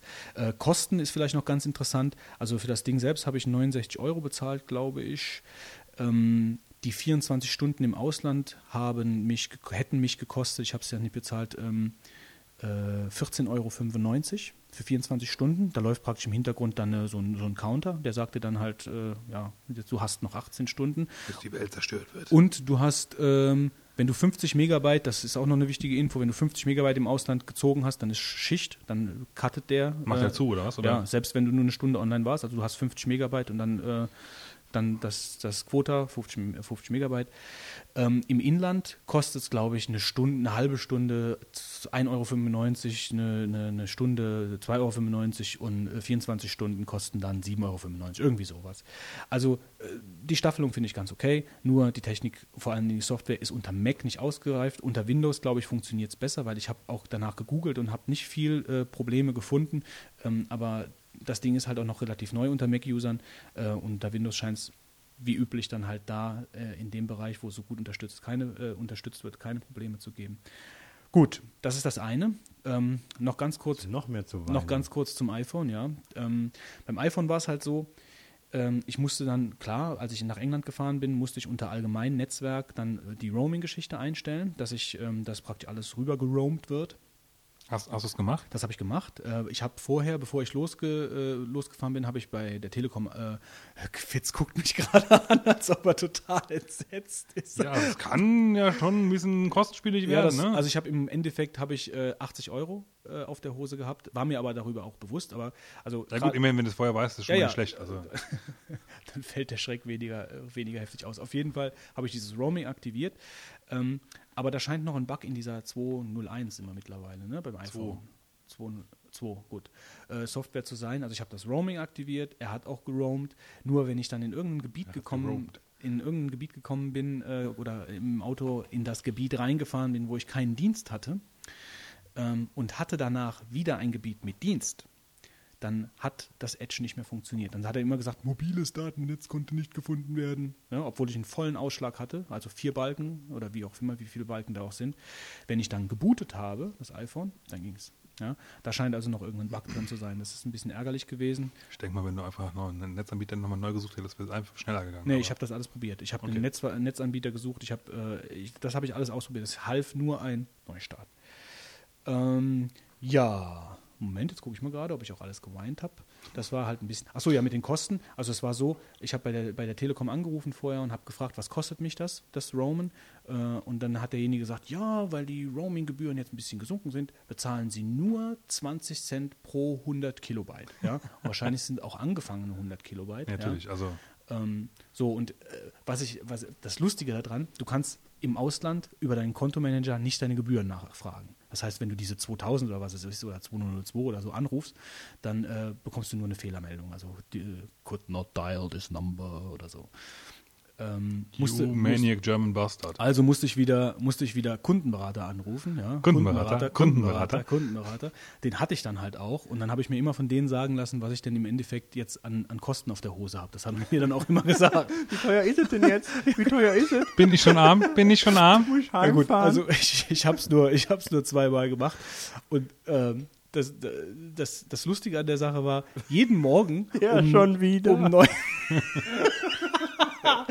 Jeden Morgen um 9.30 Uhr kam dann eine SMS, wo dann drin gestanden hat, Sie haben die 20-Euro-Grenze überschritten mit ihren Auslandskosten. Und dann war eben jeden Morgen, hast du dann Ding, Ding, das iPhone, ich ans iPhone, Sie haben die 40 Euro überschritten. Und so ging das Ja, dann. wieso hast du dann angerufen? Das verstehe ich jetzt Nein, ich habe nicht mehr da angerufen. Ich habe nur am Anfang einmal angerufen, äh, zweimal habe ich angerufen, weil ich habe beim Kunden, ich habe, ich konnte das nicht selber abfragen. Es hat nicht funktioniert. Du kannst ja beim Kunden, bei dem Kunden Dingsbums anrufen mit der automatischen Stimme und dir das sagen lassen. Das hat aber nicht funktioniert. Und deswegen habe ich dann den Kundenberater angerufen und habe gesagt, hey, hör mal zu, Kundenberater. Das geht nicht mit der automatischen Stimme. Da sagte er, ja, das geht auch nicht. Aber Sie können bei mir das erfragen. Da habe ich gesagt, dann sag mal. Dann mach du mal eine Kundenberatung. Genau. So, und das habe ich dann noch einmal gemacht und danach habe ich nur noch SMS bekommen. Ja, da habe ich gar nicht mehr gefragt. Nachher hatte ich 80 Euro auf der Hose. Das war aber auch in Ordnung, weil ich bin, äh, ich habe praktisch meine ganzen, äh, meine ganzen Bed and Breakfasts und meine ganzen Hotels habe ich über das iPhone äh, äh, rausbekommen. Beziehungsweise meine Freundin, äh, weil ich ja links fahren musste. Gut. so, ähm, was sagt denn unser Ablaufplan? Oh, oh, oh, ich sehe schon. Jetzt kommt erstmal der wahre Bolide hier. Der Retro-Trip. Von dem wir jetzt schon wissen, dass er länger sein wird als mein Part. Stimmt. Und heute? Sind es die dreibeinigen Herrscher?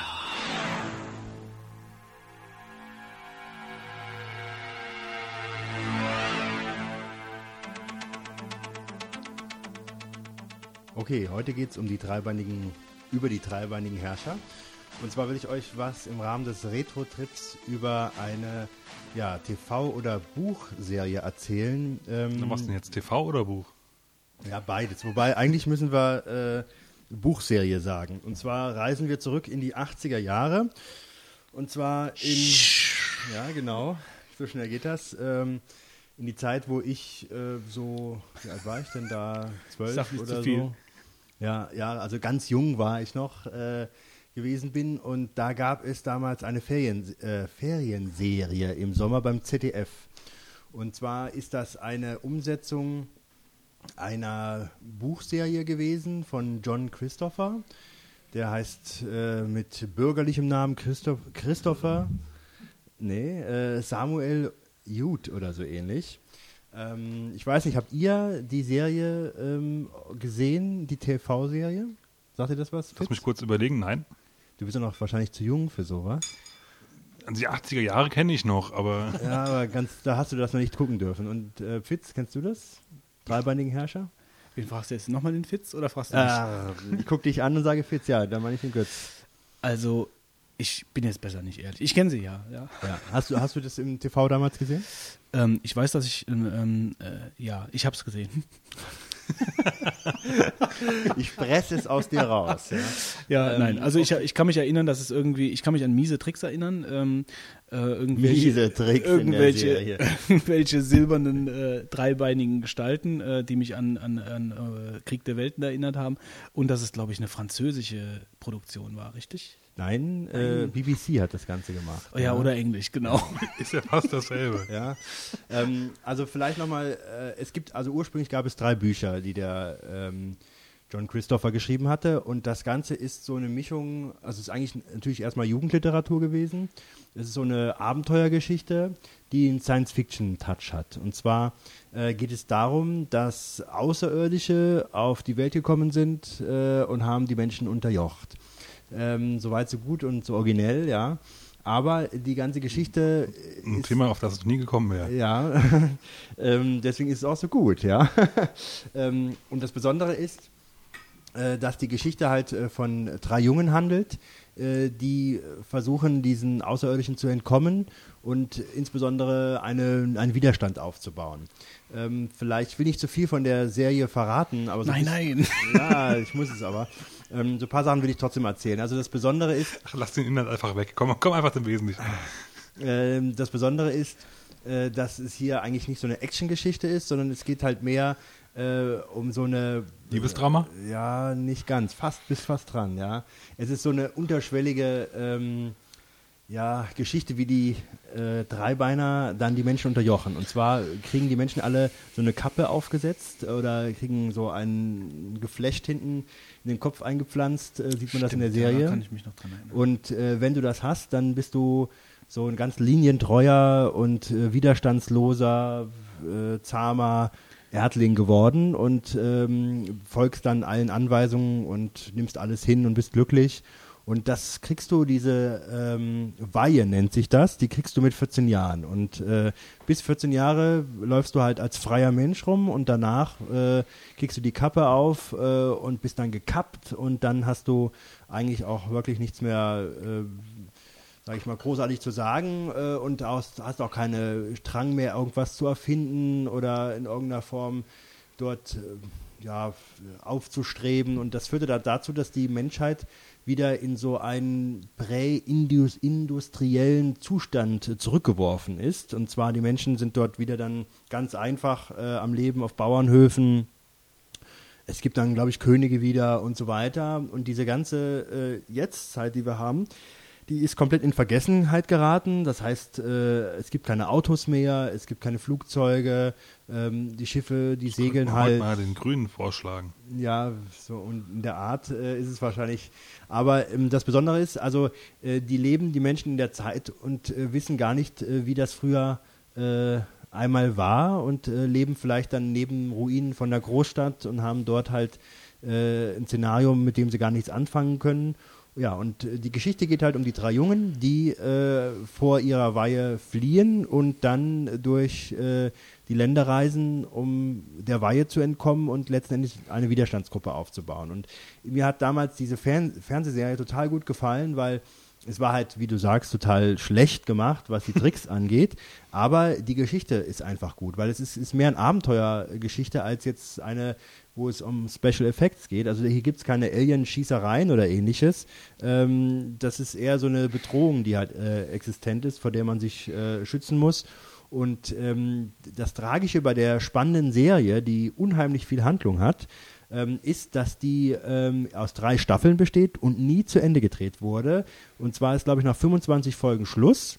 Äh, obwohl es Moment, das, 25 Folgen für drei Staffeln? äh, nein, nein, für zwei, weil die dritte Staffel wurde nie gedreht. Ja, Und das hat sicherlich nur geschichtliche äh, Gründe und nicht irgendwelche Gründe, dass das nicht so erfolgreich der, der Grund war. ist, es war wohl zu teuer, die dritte äh, Staffel, soweit ich weiß. Wegen den und schlechten Tricks. Äh, das Problem, ja, wahrscheinlich waren die schlechten Tricks auch noch teuer genug, ja. Aber ich glaube, die dritte Staffel wäre wahrscheinlich auch mit von Spezialeffekten bestimmt auch noch richtig nochmal teuer geworden. Und das Problem ist auch, dass sie wohl gar nicht so erfolgreich war, dass man gesagt hat, man macht das noch. Ähm, was, Aber- was mich interessiert kurz, ähm, Ja. die, ähm, also 25 Folgen, Mhm. ähm, was ich vielleicht eben, dadurch, dass ich vielleicht mal kurz nicht ganz bei der Sache war, äh, vielleicht hast du schon gesagt, ähm, das war, die Literaturvorlage war wie weit von der Produktion entfernt? Die ist ja, glaube ich, aus den 60ern sogar, müsste ich äh, vermuten. Also in den 60ern sind die Bücher meines Wissens geschrieben und in den 80ern wurde das gedreht. Aber das ist in Buchform abgeschlossen. Ja, Das ist eine Trilogie. genau. Ja. Und es gibt sogar in den 80ern äh, oder in den 90ern, ich bin mir nicht ganz sicher, gab es dann sogar noch einen Band Null. Also einer der, ähm, Der Informatikerband. ja, so in der Art. Äh, aber der Band Null ähm, setzt, erzählt die Geschichte, wie das mit den Treibandern überhaupt äh, war, als sie auf die Erde gekommen sind. Und der Band 1, ähm, der hakt, also der geht schon los und da ist direkt schon dieses Szenario, was ich eben beschrieben habe, das ist schon existent. Das heißt, wir legen, jetzt- fangen nicht bei Null an, bei dem eigentlichen ersten Band, sondern wir sind da schon in der vollen abgeschlossenen Entwicklung der Eroberung der Welt, die ist da eigentlich abgeschlossen. Und, Und- der Band 0 erzählt die, An die Anfangsgeschichte. Die ist natürlich nie verfilmt worden, ähm, gibt es halt aber nur als Buch. Und ist das, ähm, also ist das eine Serie, ich meine, wie jetzt zum Beispiel, ich, meine, ich will das jetzt nicht mit Star Trek in irgendeiner Weise in Verbindung bringen, weil das ja eine ganz andere, das kann man community-mäßig wahrscheinlich nicht vergleichen, aber gibt es halt da noch eine Community und äh, ist da, sind da halt äh, noch Leute praktisch auch so begeistert praktisch von der Geschichte? Ich meine, du bist ja jetzt, wie ich das richtig verstanden habe, erst durch die Bücher halt dran gekommen. Du konntest Nein, anders. Äh, also ich habe damals diese Fernsehserie gesehen. Äh, ich fand das, wie gesagt, super klasse damals. Äh, das haben auch alle gesehen, die ich kannte. Äh, jeder war, jedem war das eigentlich ein Begriff. Von daher kann ich gar nicht verstehen, dass es nicht so erfolgreich gewesen sein soll. Und dann habe ich äh, aber nicht erfahren, äh, weil ich habe das irgendwann äh, versäumt, dann die Folgen zu gucken. Dann war das irgendwann aus und ich wusste dann gar nicht mehr, wie ist denn das eigentlich ausgegangen. Und ich habe Jahre später erfahren, dass das nie zu Ende gedreht wurde. Und habe dann viele Jahre später über Umwege kam ich dann doch an die Serie, habe die zu Ende geguckt und die endet ganz tragisch in der 25. Folge an einer Szene, wo sie eigentlich nie hätte enden dürfte. Das ist ein dermaßen ein Cliffhanger oder eine Situation, wo man sagt, hier muss es doch weitergehen. Und es geht halt nicht weiter. Und es ist halt einfach Schluss. Und äh, ich habe dann jetzt äh, vor kurzem ähm, die Bücher gelesen und habe äh, erfahren halt, wie die ganze Geschichte endete. Hätte ich es eigentlich schon früher machen können. Zwischenzeitlich gab es die Bücher meines, meines Wissens nicht zu kaufen. Und äh, tja, und das ist halt die Situation, äh, dass heute noch eine ganze Menge Leute mit der Serie eine Menge anfangen können, dass die eine gewisse Faszination hat. Und äh, ich habe natürlich, wie du ja über alle Sachen im Internet was findest, äh, ein bisschen gegoogelt und bin dann letztlich Schon auch. wieder gegoogelt. Also ja, ich hätte auch mal einen anderen Suchdienst benutzen können, da wäre ich wahrscheinlich auch fündig geworden. Aber ich bin auf eine Seite gestoßen, die nennt sich ähm, www.die-dreibeinigen-herrscher.de. Überraschung, Überraschung. Ja, äh, war noch frei wohl. Ähm, und da habe ich mal geschaut, da gibt es wirklich so einen Fankreis in Deutschland, wo einige äh, dort in einem Forum aktiv sind, wo Fantreffen gemacht werden und äh, viele Fansachen gesammelt werden aus der damaligen Zeit, also ob es irgendwelche denn? Bilder sind. Achso, okay. Also, Bilder, die die Leute damals als Kind gemalt haben oder dann aus Fantreffen haben die aus was ich Pappmaché oder sonst was irgendwelche Sachen nachgebaut und es gibt noch eine Menge Leute, die wie es immer im Internet ist, die sich damit beschäftigen. Also ich hoffe, ich erwische dich jetzt nicht gerade auf dem falschen Ja, dritten. Bein. Ähm, äh, ist es auch ähm, über Deutschland hinweg? Also ja. hast du Ah, ja. ich glaub, da kann ich locker mit, ja, also hast du also, es gibt äh, ähm, europaweit, also verschiedene Communities weltweit bin ich jetzt fast schon. Nein, Ja? also europaweit auf jeden Fall. Ähm, es gibt also auch englische Fanclubs, äh, die sind noch äh, mehr aktiv, äh, soweit ich das mitbekomme, äh, haben auch Treffen und die ehemaligen Schauspieler, die drei Hauptakteure, sind also ein bisschen auch Stars geworden, wobei zwei eigentlich, der eine macht wohl einen Hotelbetrieb und hat sich jetzt witzigerweise am 23. August 2008 im Gästebuch des englischen Fanclubs, glaube ich, mh, verewigt. Äh, hat er noch drunter geschrieben, irgendeine Sache, die nur er als Schauspieler wissen konnte, damit auch jeder glaubt, dass er es auch wirklich jetzt ist. Hat er so den Leuten mal Hallo gesagt und dass er es toll findet, hat sich aber so ein bisschen losgelöst von der Geschichte. Also alle drei sind übrigens, alle drei Kinderschauspieler, sind nicht in der Schauspielbranche nachher untergekommen, sondern sind äh, komplett woanders gelandet. Der eine äh, ist im Hotelbetrieb, der nächste galt Jahre als tot, äh, ist glaube ich dem Buddhismus äh, zugewandt und ist Lehrer in, in England. Und der dritte ist, glaube ich, Lorry-Driver, äh, LKW-Fahrer, irgendwas. Äh, und der ist in England auch wohnend, ähm, ist aber noch am meisten engagiert. Also das finde ich jetzt gerade deswegen ganz interessant, weil ich ja diese, ich meine, ich habe das nur bei Star Trek früher verfolgt, ja, also mit diesen Cons und was weiß ich nicht, Ja. alles, was es da gegeben hat. Ähm, also das ist also diese Fanszenen sind eigentlich komplett losgelöst von der Produktionsgeschichte, also von den Schauspielern, von, von den Leuten, die praktisch hinter dieser, hinter dieser Produktion gesteckt haben. Also da ist Ja. sowas nicht organisiert, sondern Nee, das nee. ist mehr, das ist mehr geschichtlich, also Richtig, praktisch ja. mehr betreffend der Richtig. Bücher und äh, ja. Weil normalerweise dreht sich so eine Community ja immer auch so ein bisschen um das, was vielleicht noch folgen wird. Ja. Äh, was Weniger folgen wird- Merchandising. Hm? Ja, was folgen wird, ist vielleicht noch ein Kinofilm, gleich dazu noch was, aber ähm, insofern ist das Thema nicht tot. Also es ist eine, eine super, äh, ich kann die Bücher nur empfehlen, wir werden sie auch verlinken, ähm, die sind jetzt neu aufgelegt worden. Äh, also es ist eine super spannende Geschichte, jedes Buch hat so 200 Seiten, super viel Handlung drin, super leicht zu lesen, aber macht super viel Spaß, so viel super jetzt. Ja, hast du Äh, jetzt auch, hast du auch mit der, mit der Community Kontakt aufgenommen? Ja, habe ich zufällig gemacht. Äh, ich habe nämlich gedacht, was könnte man denn noch tun, wenn ich euch das hier so vorgestellt habe? Äh, und zwar habe ich dann gedacht, äh, wir sprechen einfach mal mit dem Webmaster und mehr oder minder Vorsitzenden des Fanclubs, äh, der da sich so in Deutschland gebildet hat. Und zwar ist das der Sven. Und ich habe ein kleines Interview aufgenommen, das äh, Die Betonung liegt auf klein. ja, ich hatte fünf bis zehn Minuten vorgehabt. Das ist jetzt ein bisschen länger geworden. Aber ich denke, das lohnt sich. Äh, Ich finde, der Serie muss man ganz viel Tribut zollen. Und von daher gibt es ein bisschen was jetzt dazu auf die Ohren. Und ähm, ja, legen wir einfach mal los mit dem Interview. So, ich bin jetzt hier mit dem Sven über Skype verbunden. Der Sven betreibt die Internetseite www.die-dreibeinigen-herrscher.de, ausgeschrieben und alles zusammen. Ähm, der Sven ist also ein ganz großer Fan von der Serie und ähm, ich habe mir gedacht, ich nehme mal Kontakt mit ihm auf, um zu fragen, wie er dazu gekommen ist und äh, was ihn dazu getrieben hat, eine Internetseite zu machen. Sven, erstmal Hallo. Ja, hallo Wolfgang, ne? schön da zu sein. Ja, pass auf, ich habe mir gedacht, ich habe so ein paar Fragen, die ich dir stellen will und dann ja. können wir mal ein äh, bisschen von den Fragen vielleicht auch in die einzelnen Themen ein bisschen drüber schwätzen. Also zuerst wollte ich mal wissen, wie bist du überhaupt zum ersten Mal mit den dreibeinigen Herrscher in Kontakt gekommen? Ja gut, das ist, äh, boah, das ist schon ganz lange her. Das war damals, wo es äh, zum ersten Mal im ZDF ausgestrahlt worden ist. Und äh, da war, da, wo war ich da? Da war ich noch auf der Hauptschule und äh, da war das einfach Thema für alle. Ja, da, da gab es nichts anderes. Ja, dreibeinige Herrscher, da kam es im Fernsehen.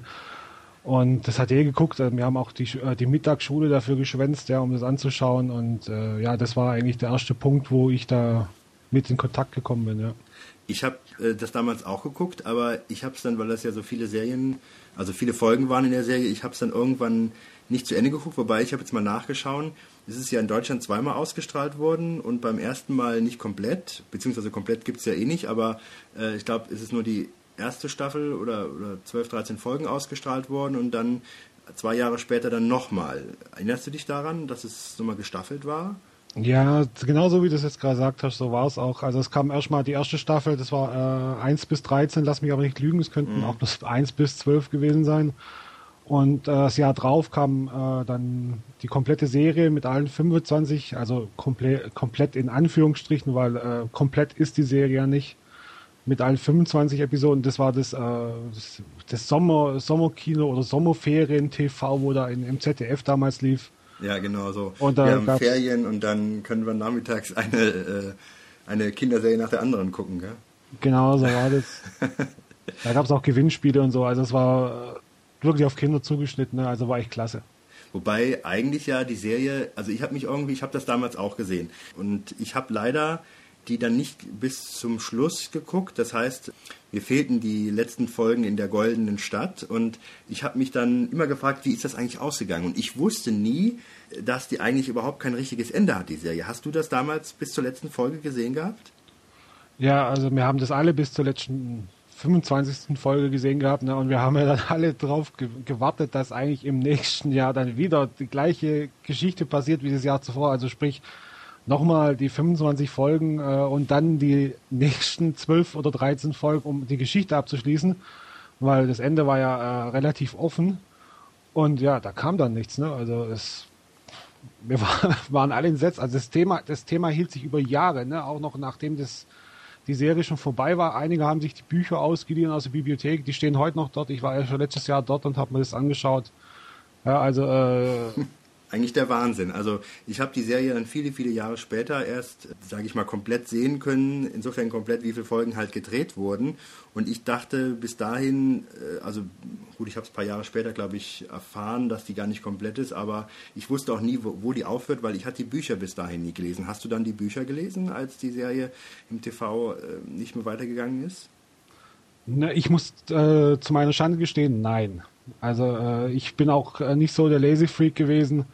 Ich habe mir dann äh, die Bücher, ehrlich gesagt, erst in diesem Jahrtausend angetan, mhm. weil äh, irgendwann ist es natürlich dann auch mal in Vergessenheit geraten und man hatte dann auch andere Sachen im Sinn, ne? Mädchen und so Geschichten und dann war das ad acta gelegt. Ne? Mhm.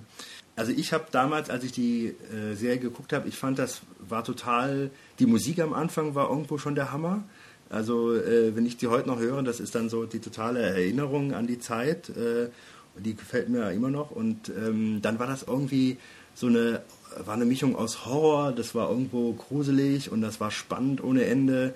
Und es war auch eigentlich ich meine, wenn du die Tricktechnik siehst, die war sicherlich nicht mit Trick der Sterne zu vergleichen, aber es war, es war kein Trash. Gell? Also es war schon, es war simpel gehalten in vielen Bereichen, aber es hatte halt dann doch irgendwo Tiefgang, finde ich. Und das hat mich so fasziniert. Und wie war das bei dir? Was, was war, war das eher die Spannung oder hast du, hat dir die Geschichte gefallen oder wie? Ich meine, die Geschichte fängt ja auch schon so an. Ne? Äh, zwei jungen Kerle büchsen von zu Hause aus und äh, versuchen sich dann trotz Übermacht der Dreibeiner äh, in irgendeine Richtung zu bewegen, sammeln dann noch einen Franzosen auf, also die Kombination erstmal zwei Engländer, ein Franzose, dann in Frankreich, dann in Deutschland und äh, die Kombination, ja, es, es steckt ja eigentlich mehr Abenteuer in dem Ding als Science Fiction. Und äh, das ist einfach eine Jugendserie, wo halt dann, ich halt war eh schon immer Science Fiction lastig und dann kam halt gerade Jugendserie ne, und, und die Verbandlung mit den drei Jungs und kam alles aufeinander und das ist das, was mir äh, so richtig geschmeckt hat. Das war einfach die Spannung. Das ist wie man halt so äh, aus seiner Kindheit seine Serien kennt. Ne? Jeder hat so irgendwie eine Serie gesehen, einen Film gesehen und genau das ist das, wo halt dann der Knackpunkt war, wo ich dann gesagt habe, das muss ich sehen. Das, dafür bleibe ich auch von der Schule freiwillig zu Hause. ne? Okay. Ich habe die Bücher auch, wie gesagt, erst vor kurzem gelesen. Ich hatte damals, ich glaube, eine Zeit lang gab es, glaube ich, äh, keine aktuelle Auflage von den Büchern, aber da kannst du mich korrigieren, wenn das nicht so der Fall sein sollte. Jedenfalls keine deutsche. Ich weiß, ein Freund von mir hat die immer aus der Stadtbücherei ausgeliehen gehabt. Da gab es mal so wohl drei in einem Stück, aber ich will jetzt mal behaupten, dass es für einige Zeit keine deutsche Version zu kaufen gab, oder stimmt das nicht? Ja, also es gab die ewige, es gab äh, eine, eine Einzelauflage auf Deutsch. Da war also jedes Buch einzeln separatisiert und dann gab es äh, den dicken blauen Wummer, den jeder kennt, wo die, Ein äh, die, die Erstauflagen im Top-Zustand ja teilweise um die 100 Euro kosten. Und äh, in dem großen Buch, da war ja bloß Buch 1, 2 und 3 drin und dann gab es ja noch das äh, äh, mysteriöse Buch 0, ne? das ja eigentlich das Pre-Sequel dazu ist, das aber erst im Nachhinein geschrieben worden ist und das auch dann irgendwann mal später erst übersetzt worden ist. Und äh, jeder, der schlau ist und jetzt zuhört, der sollte sich erst Buch 1, 2 und 3 reinziehen und danach dann erst 0, weil 0 verrät nämlich Sachen, die in 1 passieren und somit ist dann 1, 2 und 3 äh, nicht mehr von der Handlung so spannend. Ne? Also es muss immer das 0 am Schluss gelesen werden. Ich habe gerade heute wieder E-Mail von, äh, von einem Fan bekommen, ja, in welcher Reihenfolge soll ich denn die Bücher lesen? Und äh, genauso muss es sein. Wobei, was mich total gestört hat, ist ähm, bei der Übersetzung, es heißt halt äh, im Englischen The Tripods und dann immer äh, so ein Untertitel, wie zum Beispiel ähm, The City of Gold and Lead, ja, die Stadt aus Gold und Blei ist das, glaube ich, übersetzt, ja. Genau, ja, Und Ähm, im Deutschen heißt es erstmal die dreibeinigen Monster. Und ich muss sagen, der Begriff Monster ist ja eigentlich schon wieder fragwürdig, äh, warum man das so komisch übersetzt. Ja, das klingt dann so, dann doch irgendwo ein bisschen nach Trash. Und ähm, dann ist es auch wieder äh, in, in der geheimnisvollen Stadt oder so ähnlich heißen die dann. Ja, also das ist immer nicht so übersetzt worden, wie es eigentlich dann doch heißen müsste. Ne? Ja gut, die neue, die neue, die neuen Bücher sind ja neue Übersetzungen und äh, da haben sie ja, da habe ich auch geschumpfen ganz arg mit dem Verlag, ne? Und äh, da wurde mir halt gesagt, das ist äh, äh, rechtlich nicht anders machbar gewesen. Da gab es dann irgendwo einen Knoten, sie wollten mir nicht verraten, um was es sich gedreht hat, dass sie nicht mehr äh, Dreibeinern sagen durften oder dreibeiniger Meister oder ähnliches, sondern es musste dann nachher Tripoden heißen. Ja, das ist ja das was, das, was mich ja dann in den neuen Übersetzungen richtig gestört hat. Und was ja auch nachher in die Hörbücher überging. Und äh, das war ja am Anfang echt der Gefühlskiller. Aber so sind halt manchmal irgendwo die rechtlichen Auflagen gewesen oder was halt dahinter gesteckt hat. Man, wir wollten es nicht, also sie wollten es mir einfach nicht verraten. Ne? Was hat dir denn ähm, besser gefallen, eigentlich die TV-Serie oder die Bücher? Oh Gott, das werde ich, glaube ich, jedes Mal gefragt, wenn irgendjemand in den Chat kommt oder mir eine E-Mail schreibt. Was sagst du Äh, immer? Ja, also für mich ist es, ich habe jetzt die, äh, ich höre ich hör ja die Hörbücher praktisch täglich, ja, und äh, einmal die Woche, das ist wirklich so, ich höre das praktisch jeden Tag, ja. Und äh, am Wochenende gibt's mal eine Episode oder so. Für mich ist es eigentlich so, dass äh, sich die Bücher und äh, die Serie untereinander irgendwie ergänzen. Ja. Also für mich ist es nicht äh, kontra, ja, Buch ist besser, Serie ist besser, weil da gibt's ja immer das Geschimpfe, ja, äh, das Buch ist viel besser als der Film und äh, du musst es unbedingt in Englisch gucken, weil Originalton, Galama, bla bla. Ja.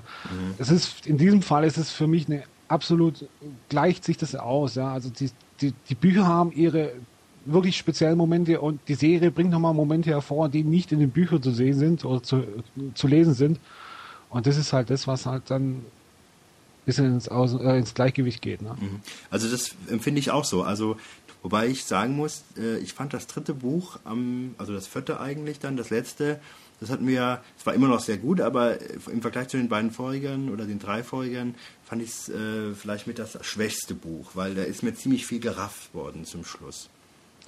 Ja, also das Gefühl hatte ich auch. Also am Schluss geht's ja recht, recht äh, holte die Polter, ja, Ja. einmal durch Europa und weiß der Teufel wohin. Ja. Und ja, da ging es mir auch ein bisschen zu schnell, ne? Aber Da hätte man Ja. noch zwei Bücher draus machen können, wenn man das so weit strickt, ja. ja, man hätte die Vorbereitung vielleicht erstmal zum Kampf hin äh, irgendwie äh, aufschreiben können, wie man dann die Leute zusammengesammelt hat, vielleicht nochmal Geschichten aus einzelnen äh, Gruppen raus, ja, wo, wenn sie in der Türkei welche aufgemacht haben, in Russland und Genau. von denen noch ein bisschen was erzählen und danach dann erst ein richtig Big Fight, ja, also dann nicht bloß erzählt aus der einen Stadt, wo die, wo die Jungs dann sind, sondern aus allen drei Städten dann Berichte und Genau. da ist was passiert und äh, so Ja. hätten wir es da auch gestalten können. Ja. Ne? Was halt Das uns ist- fehlt, ist, ist vielleicht auch die, die Visualisierung ne? zu, zu Staffel 3, wo uns Mhm. fehlt. Ja, wir haben auch die Bilder noch im Kopf von Staffel 1 und Staffel 2 und zu Staffel 3 fehlt uns das, das Bildmaterial. Mhm. Und da könnte es auch dran liegen, dass wir da vielleicht auch nicht so die Verbindung zu haben. Okay, ähm, jetzt nochmal vielleicht zu deinem Projekt. Wann bist du auf die Idee gekommen, eine Website zu machen? Ah, dann müsste ich. Na, äh, wir haben jetzt 2008, ich glaube, äh, irgendwann mal 2002 habe ich damit angefangen, die Website zu machen. Ganz am Anfang noch auf einer Free Domain oder auf einem Free Host. Und äh, nachdem sich das irgendwie etabliert hatte und die Leute gekommen sind, habe ich dann irgendwann eine Domain geholt und einen Host angemietet. Ja, und seitdem wächst es halt täglich, täglich mit, mit den Einsendungen der Fans. Ne? Ich habe ja viel Material von Fans drauf und so. Und da bin ich auch relativ stolz drauf, weil äh, so eine Sammlung an Fanmaterial ist echt rar. Zu sowas aus der 80er, ja. Also f- findest du nirgends. Und ähm, du hast eigentlich immer, sage ich mal, mit der Serie Kontakt gehabt über die Jahre und irgendwann hast du gesagt, ich mache eine Internetseite oder, oder weil normalerweise die Serie ist ja da schon fast 20 Jahre alt gewesen oder 15 zumindest mal, als du das mit der Webseite gemacht hast. Da könnte das eigentlich ja komplett in Vergessenheit geraten sein, ne? Ja, also äh, ich ha, ich weiß es ehrlich gesagt nicht. Ich habe irgendwann mal im Netz ich irgendwas über über Dreiecke oder Dreibeiner gesehen. Also äh, völlig völlig äh, abstrus und nicht zum passend zum Thema. Und dann kam mir die Idee wieder, warte mal, da war doch was in der in der Kindheit, ja. Und da habe ich überlegt, überlegt und habe ich ein bisschen gegoogelt, ja, dreibeinig oder Dreibeiner. Äh, irgendwann Engl den englischen Begriff gefunden, Tripods und äh, schwupps waren da wieder die Bilder im Kopf, ne? und äh, habe dann Chats gesucht und habe dann Leute irgendwo auf irgendwelchen offenen Chatkanälen gefunden und die haben sich dafür auch interessiert. Dann hat man sich die Serie zusammengesucht und Informationen und äh, ja, dann kam dann die Idee, ha, jetzt beschäftigen wir uns da hier schon, was weiß ich, 10 Wochen oder 15 Wochen damit, jetzt können wir eigentlich mal eine Webseite hinstellen. Ne? Und ja, so kam die Sache dann ins Rollen. Vielleicht nochmal was zur Webseite. Äh, was findet man dort alles, dass du ein bisschen Werbung machen kannst? Äh, warum soll man die Seite besuchen? Äh, was findet der Fan dort? Ja, also auf der Webseite gibt es als erstes das allerwichtigste Fanmaterial. Selbst gezeichnete Bilder aus der Kindheit. Wir haben Einsendungen auf der, in der Bildergalerie, da sind äh, Zeichnungen drauf, wo die Leute neun oder zehn Jahre alt waren. Ja, das sind so also so echt äh, krass alte Schinken. Ja, das ist äh, wunderbar. Es gibt selbstgemachte Videos, äh, selbstgemachte Musik, Remixes vom, von, vom äh, Soundtrack. Äh, Bilder en masse, unser Forum, äh, auch jede Menge User drauf. Ja, es wird halt fachgesimpelt zu, zu Tripods, äh, verwandten Themen, ja, Spiele oder sonst irgendwas. Und äh, inhaltlich, es findet sich so viel Material drauf. Es, es, ich kann es einfach auch nicht sagen, was es noch alles ist. Es ist eine Menge Material. Es sind äh, rein datentechnisch momentan äh, zwei Gigabyte. Und äh, wir werden ja jetzt in knapp 40 Tagen erweitern und dann werden wir die Sache nochmal fast doppelt so viel aufstocken. Ich habe bloß noch nicht alles drauf, weil ich einfach nicht den Platz habe auf meinem Host. Also es wird noch viel, viel mehr und alles Fanmaterial. Also es ist alles handgemacht, mundgeblasen. es, ist- es ist wirklich einzigartig, muss ich sagen. Ich kenne ich kenn viele Fan-Webseiten zu vielen Themen, aber sowas in der Masse oder in, auch in der Fanqualität, ja, das kenne ich nicht. Ähm, ich habe euch ja auch über den IRC-Channel äh, getroffen, beziehungsweise bin da mal reingegangen und habe dann Kontakt aufgenommen. Ihr seid im FNet, ja? Genau. Und dort gibt es einen äh, Channel, der nennt sich Tripods. T-R-I-P-O-D-S. Und dort ist immer abends was los. Und du hast mir, glaube ich, auch schon mal gesagt, da gibt es manchmal ganz prominenten Besuch. Ja, wir haben ist so, äh, wir haben einmal die Woche immer mittwochs abends, 21 Uhr ist äh, normalerweise der offizielle Chat äh, Abend für die Engländer. Und äh, die schleusen sich dann bei uns mit in den Chat und dann ist auch so, dass äh, gelegentlich, also ich kann jetzt nicht sagen, dass es jeden Abend ist, Aber so alle vier Wochen äh, sch, schneidet mal einer rein. Darunter war jetzt gerade vor, vor zwei Wochen zum letzten Mal äh, Robin Hater, also der, der wo ähm, einen Fritz gespielt hat. Aha. Der war drei Wochen, äh, drei Wochen oder drei Mittwoche äh, zu Gast, unangemeldet. Der ist jetzt momentan in, in, in Spanien oder Italien. Der macht gerade wieder seine, seine Fahrradtouren dort unten. Und äh, hat sich eingeschleust und hat sich mal wieder mit den, mit den Fans in Kontakt gesetzt. Äh, und ja, wann war es? Letztes Jahr hatten wir noch Besuch von, von, guck mal, jetzt fällt mir der Name nicht ein, vor lauter. Henry Parker, so, jetzt hast du es. ähm, Jim Baker heißt er. Ja. Ja, ich, ich gerade jetzt. Ich habe auch mal ein bisschen gesurft. Jim, Jim Baker ist ja noch der so sich äh, ziemlich viel Engagierende in dem Bereich, oder? Ja, Jim Baker, das ist, glaube ich, der Einzige, wo sich dann noch wirklich dran äh, engagiert, wobei äh, die anderen interessiert sind, aber sich halt nicht mehr engagieren dafür, weil die einfach ihr, ihr Leben weiterleben und äh, ihr, ihren privaten Kram erledigen. Aber er hat ziemlich viel gemacht. Er hat dafür gesorgt, dass äh, die Sache mit der DVD ins Rollen kommt, wo jetzt kommt. Ne, zum, äh, Im Januar 2009 soll jetzt die neue DVD rauskommen mit äh, ein, zwei Staffeln. Englisch natürlich, weil auf Deutsch äh, fehlt die Tonspur mal wieder. Und der hat die ganze Sache in Roll, ins Rollen gebracht, dass die BBC locker macht, ja, und äh, die Rohmaterialien rausgibt, ja, also die, die echten Bänder, also nicht bloß irgendwelche VHS-Kopien, die dann irgendwo auf DVD gespült werden, sondern wirklich die Master-Tapes. Und die sind jetzt weitergeleitet worden an die andere Firma und die machen jetzt gerade die DVD und angeblich soll ja auch eine Menge extra Material dabei sein, also äh, Unseen Scenes und äh, so Geschichten.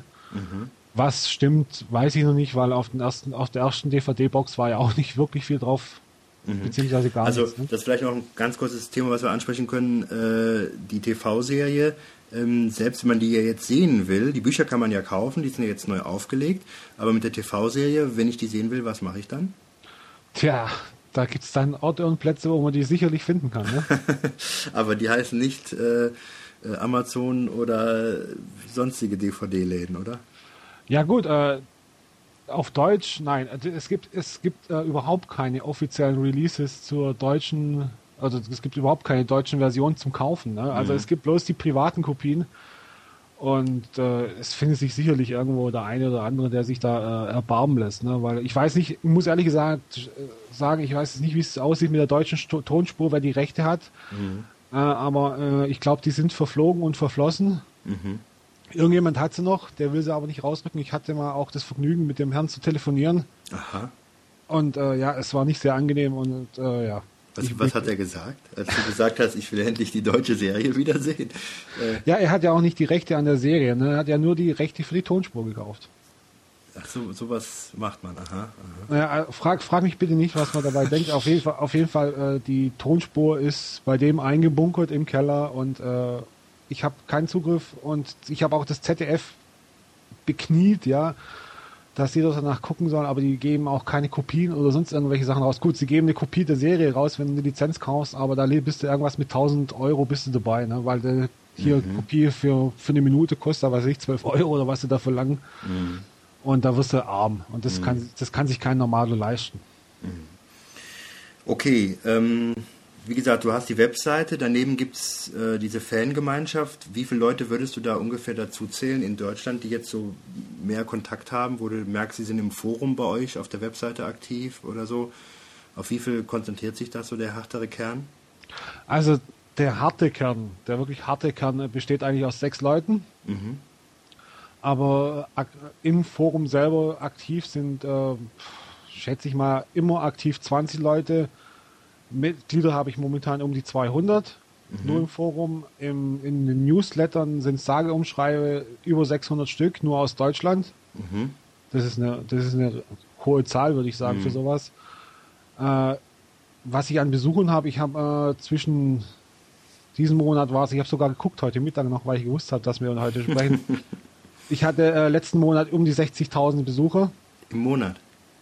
im letzten Monat. Was? Das ist schon heftig, ne? Ja, ja also, also die Spitze war irgendwann mal erreicht, wo es mal letztes Jahr geheißen hat, äh, dass es, dass die DVD kommt, da waren es über 100.000 Hits. Und Mhm. das halt dann natürlich weltweit, ne? Also Mhm. wir haben auch viele Besucher aus dem Ausland, ja, also Amerika ist viel dabei, jetzt gerade seitdem es jetzt bekannt worden ist, dass angeblich die Serie in Amerika gedreht worden sein soll, oder werden soll die neue, den, den neuen Film sein, Serie, den neuen Film, ne? Also du hat, da sagst du direkt, ähm, also du sprichst direkt das Thema an, es ist ein Kinofilm geplant, ja? Genau. Und der kommt 2009 oder 2010, oder? Das hat's mal geheißen. Ne? Also ich meine, die Idee mit dem Kinofilm ist ja nichts Neues. Und äh, das war ja schon vor, vor drei oder vier Jahren schon im, im Gespräch. Und da war, hat's erst geheißen, es wurde an TreeStar verkauft. Dann hat's geheißen, nein, das macht die BBC selber. Und dann hat's geheißen, es ging an Disney. Und äh, die rechte Verwaltung, wo da, ich habe keine Ahnung auch momentan, wer die Rechte in Wirklichkeit hat, ja, weil es so viele Gerüchte gibt, wer dann Regie führen will und wer das Drehbuch geschrieben hat. Äh, das letzte, was ich zu dem Film gehört habe, hat geheißen, äh, es soll veramerikanisiert worden sein. Also sprich, die Geschichte spielt nicht mehr in Europa, also sprich keine Kooperation mehr zwischen Deutschland, England, Frankreich, so wie eigentlich die Geschichte sein sollte, sondern es ist wieder das heroische Amerika, wo dann nachher die Welt befreit von den Treibern. Also sprich, das ist dann nachher äh, wie Krieg der. Welten und äh, Mischung aus Krieg der Welten und Armageddon. Nicht Armageddon, sondern dieses, wie heißt das? Ähm, wo man auch von den Außerirdischen komplett überfallen wird und zum Ja, Schluss. Mit Will Smith und Genau, wie heißt der Film nochmal? Äh, ich habe keinen Plan.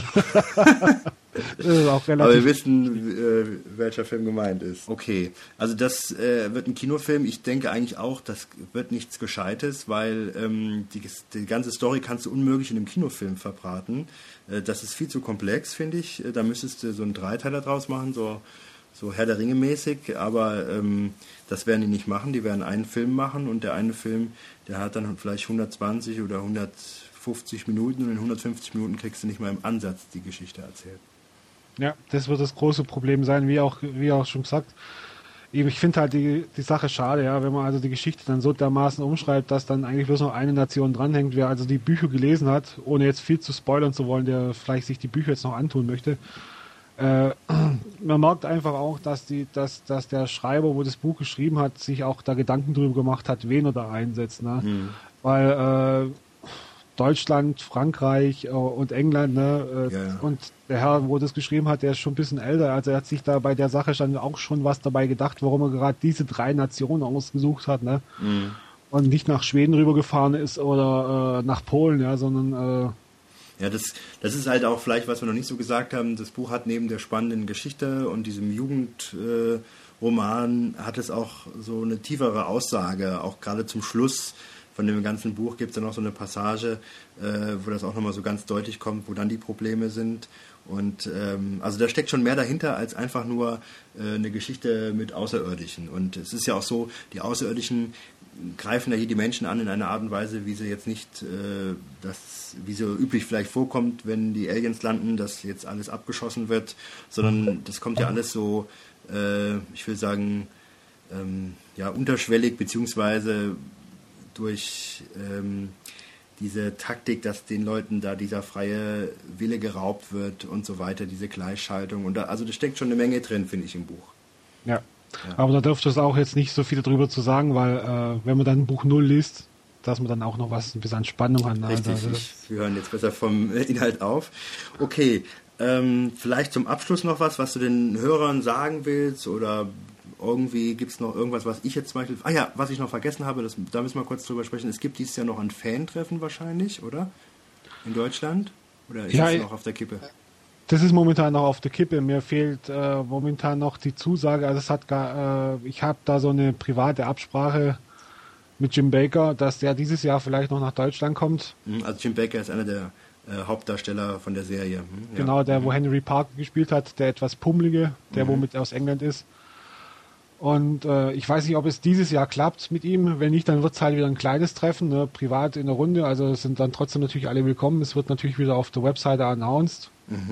Und wenn es halt dieses Jahr nicht klappt, äh, er hat mir auf jeden Fall zugesagt oder versprochen, er wird auf jeden Fall schauen, dass er spätestens nächstes Jahr hier ist für ein Treffen. Dann wird es natürlich äh, groß zelebriert. Ne? Also wir schauen dann, dass wir irgendwo eine Location aufreißen und dann äh, das richtig krachen lassen. Okay, prima. Ja, dann doch nochmal zum Abschluss. Gibt es noch irgendwas, was ich vergessen habe, was du noch mitteilen willst oder was wir zu den dreibeinigen Herrschern noch sagen sollten? Ja, was soll ich sagen? Ne? Äh, schaut auf die Webseite, meldet euch im Forum ran, äh, schickt mir eure Kindheitserinnerungen in Bildform, in Schriftform, in Videoform, in Audioform. Kommt in den Chat und äh, ja, meldet euch. Okay. Ja, also vielen Dank für das äh, Gespräch und ich gucke auf jeden Fall auch öfter noch bei der Seite rein und komme bestimmt auch mal öfter noch mal in IRC-Chat bei euch rein, in den Channel. Und weil ich ja auch ein großer Fan bin. Und ja, dann wünsche ich dir noch weiter viel Erfolg mit der Seite. Ich sag mal, vielleicht bis zum Fan-Treffen oder wie auch immer. Wunderbar, dann danke ich dir vielmals. Man sieht sich im Chat, ne? Ja, mach's gut. Ciao. Ciao.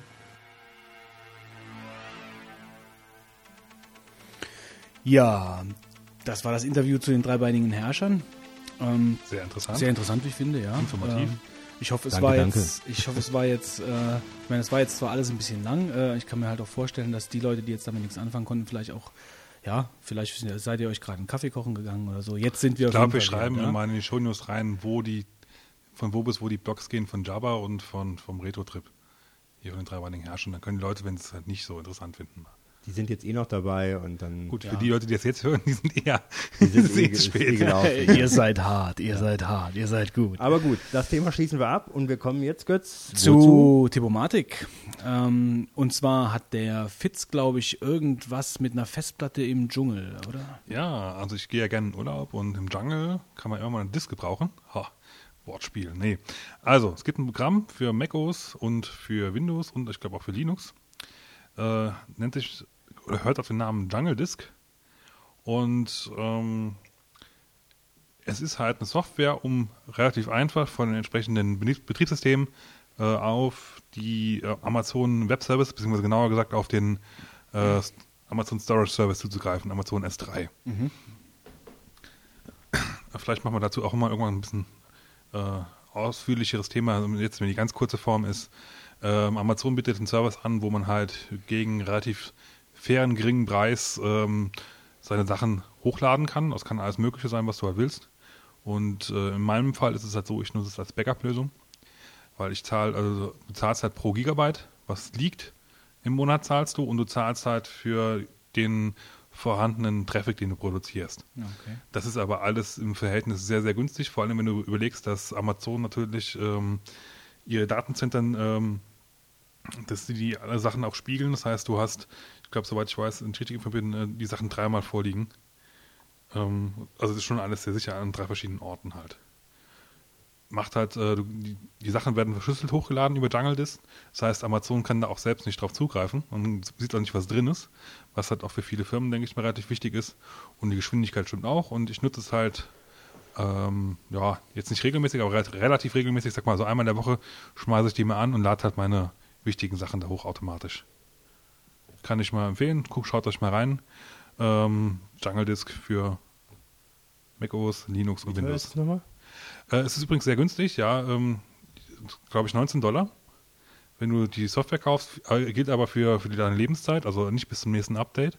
Und die haben noch einen Service, wo du ähm, dann noch einen Dollar pro Monat bezahlst. Die an 19 Dollar und dann kann ich es ewig nutzen, oder wie? Ja, dazu muss man dann aber wissen, ähm, Amazon rechnet auch ab, äh, ich muss gerade selber jetzt nochmal nachgucken, wie jetzt die genauen Preise sind, aber ich meine 19 Dollar für das Programm, du kannst es ewig nutzen.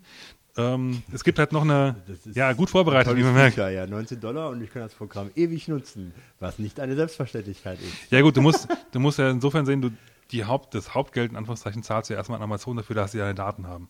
Für das Programm selber zum Hochladen ist ja eigentlich nur eine schöne Oberfläche halt dafür. Aber normal ist doch so, dass man für solche Dienste monatlich eine Gebühr zahlt, weil man. Ja, wenn du mich mal Platz zu hat. Ende erzählen lassen würdest, dann könnte ich darauf auch eine Antwort geben. Also 20 Dollar, ich habe es jetzt hier gerade offen, kostet die Software, die du dann auch beliebig lange benutzen kannst. Auch äh, hast du auch ein Recht auf beliebig viele Updates. Und dann gibt, haben die aber noch in der Software einen Extra-Service äh, dafür, dass du äh, deine Files webbasiert zugreifen kannst. Und was halt auch sehr interessant ist, dass du auf Block-Level-Ebene deine Files hochladen kannst. Das heißt, wenn ich ein, ich sage jetzt einfach mal ein Fileword-Image oder halt ein, ein äh, Im- Image habe von der DVD, wo ich innen drin halt nur einen File ändere, aber im Prinzip Nach außen ist es so aus, als ob ich das ganze File verändert habe. Lädst du im Moment mit der 20 Dollar Software das ganze File nochmal hoch. Das heißt, du hast natürlich dann, äh, je nachdem, wenn du das auch bei vielen Files machst, hast du natürlich halt viel mehr Traffic und zahlst halt bei Amazon für den Traffic halt mehr.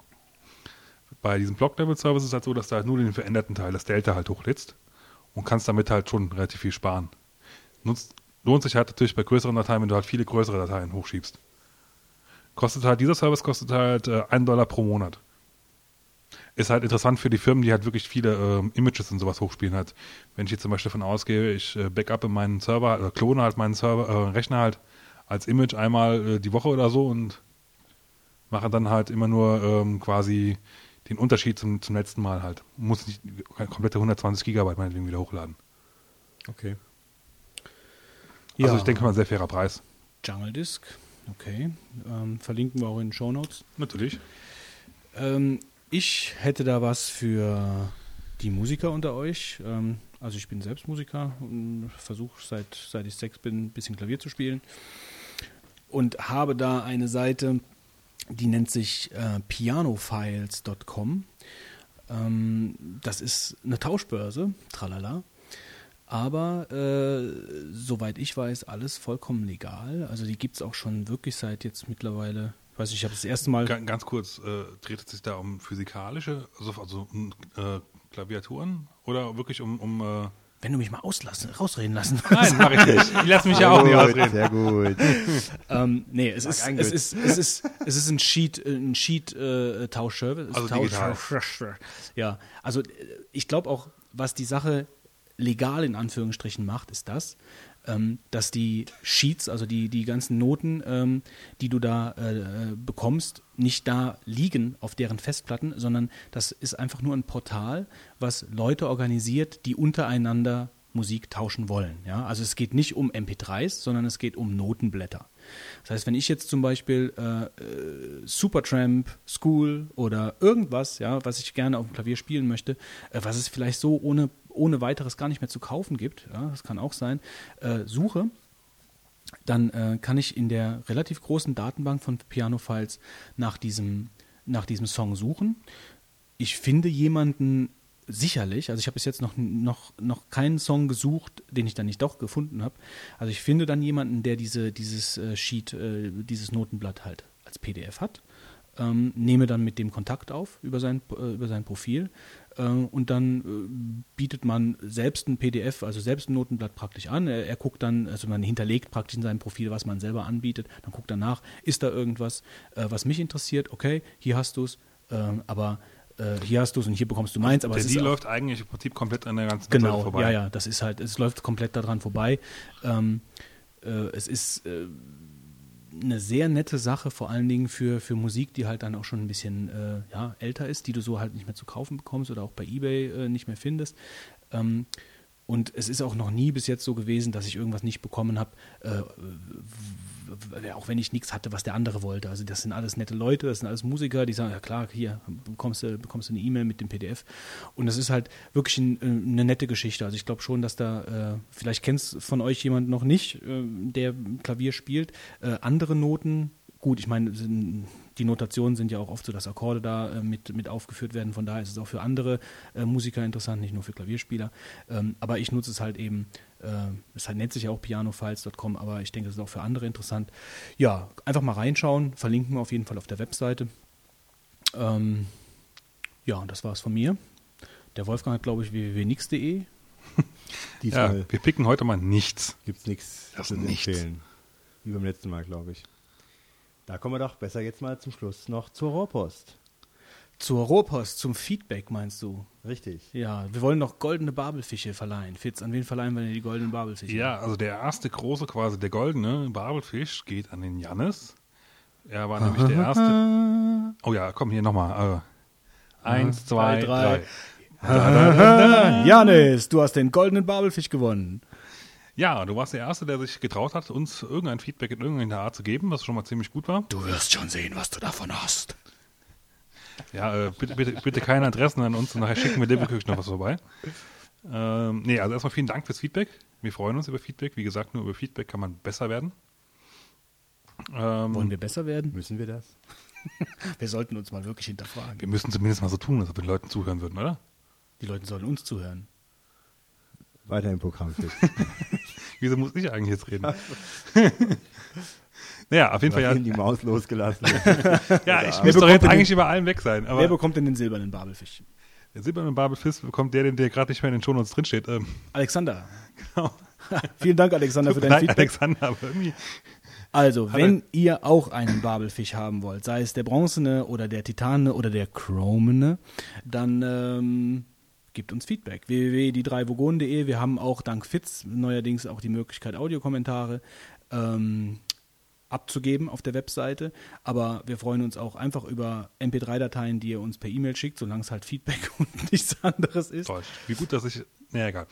Schickt uns eigentlich irgendwas. Schickt uns einfach Feedback, wir freuen uns drauf. Wir würden auch gerne hier ein bisschen was abspielen, was von euch kommt, dann brauchen wir, können wir ein bisschen weniger quatschen. Äh, ansonsten denke ich, sind wir durch. Ah ja, wir hatten noch einen Radioauftritt. Will da jemand noch was zu sagen? Also wir, wir kamen im Radio, im, äh, wie Ja. hieß das Radio nochmal? Ich weiß es nicht. Trackback. Also die Show, Radio hieß Fritz, äh, Radio Fritz Berlin. Und. Äh, Brandenburg, Berlin, glaube ich, oder? Berlin-Brandenburg. was denn nun? Ja. Also Radio- Radio, Fritz auf jeden Fall. Fritz, So. Berlin-Brandenburg, glaube ich. Und äh, die hatten halt eine, eine Sendung immer Samstag, Samstagabend war das, ne? Ja, Samstagabends ähm, mit dem Namen Trackback und da gibt es eine eigene Kategorie, Blogger privat und da waren wir unter anderem auch kurz mal zu hören. Ein zwei Minuten Spaß-Interview. Ein Spaß, was wir so essen, was Vogonen so essen und äh, wie ist denn was auf dem Mars? Ich weiß schon gar nicht mehr. Also es ist ein, ein sehr lohnenswertes äh, Interview. So lohnenswert eigentlich, dass wir es äh, schon seit Wochen auf unserer Homepage verlinkt haben, oder? Seit Woche noch nicht ganz, aber seit einer Woche Äh, oder seit so. morgen oder so, oder? Nee, verlinkt ist es schon. Ich, hab das, Ich war schon lange ich war mal so frei. Also. Okay. Okay. Ja, Das soll es gewesen das sein. soll es gewesen sein. Vielen Dank fürs Zuhören. Die zweite Folge kommt wahrscheinlich in ungefähr zwei Wochen. Ja, so circa in zwei Wochen haben wir uns mal so vorgenommen. Ähm, es sei denn, ihr bombardiert uns so mit, hört auf, obwohl dann, dann kommen wir wöchentlich. Ja, ich kann den Spamfilter rumprogrammieren. Nein, es hat sehr viel Spaß gemacht. Vielen Dank an den Wolfgang Und dann den Götz. und an den Fitz. Ja, ich danke euch auch allen. Vor allem danke ich mir. Dir sowieso. Äh, und Also, weil wir, wir ohne, wir ohne äh, meine, Maus heute, das wäre halt überhaupt noch halb so wichtig gewesen. gehen doch lieber zum Götzen jetzt mal wieder. Dafür. Die hat mir gereicht. okay, macht's gut. Bis in zwei Wochen. Bis dann. Jo, ciao.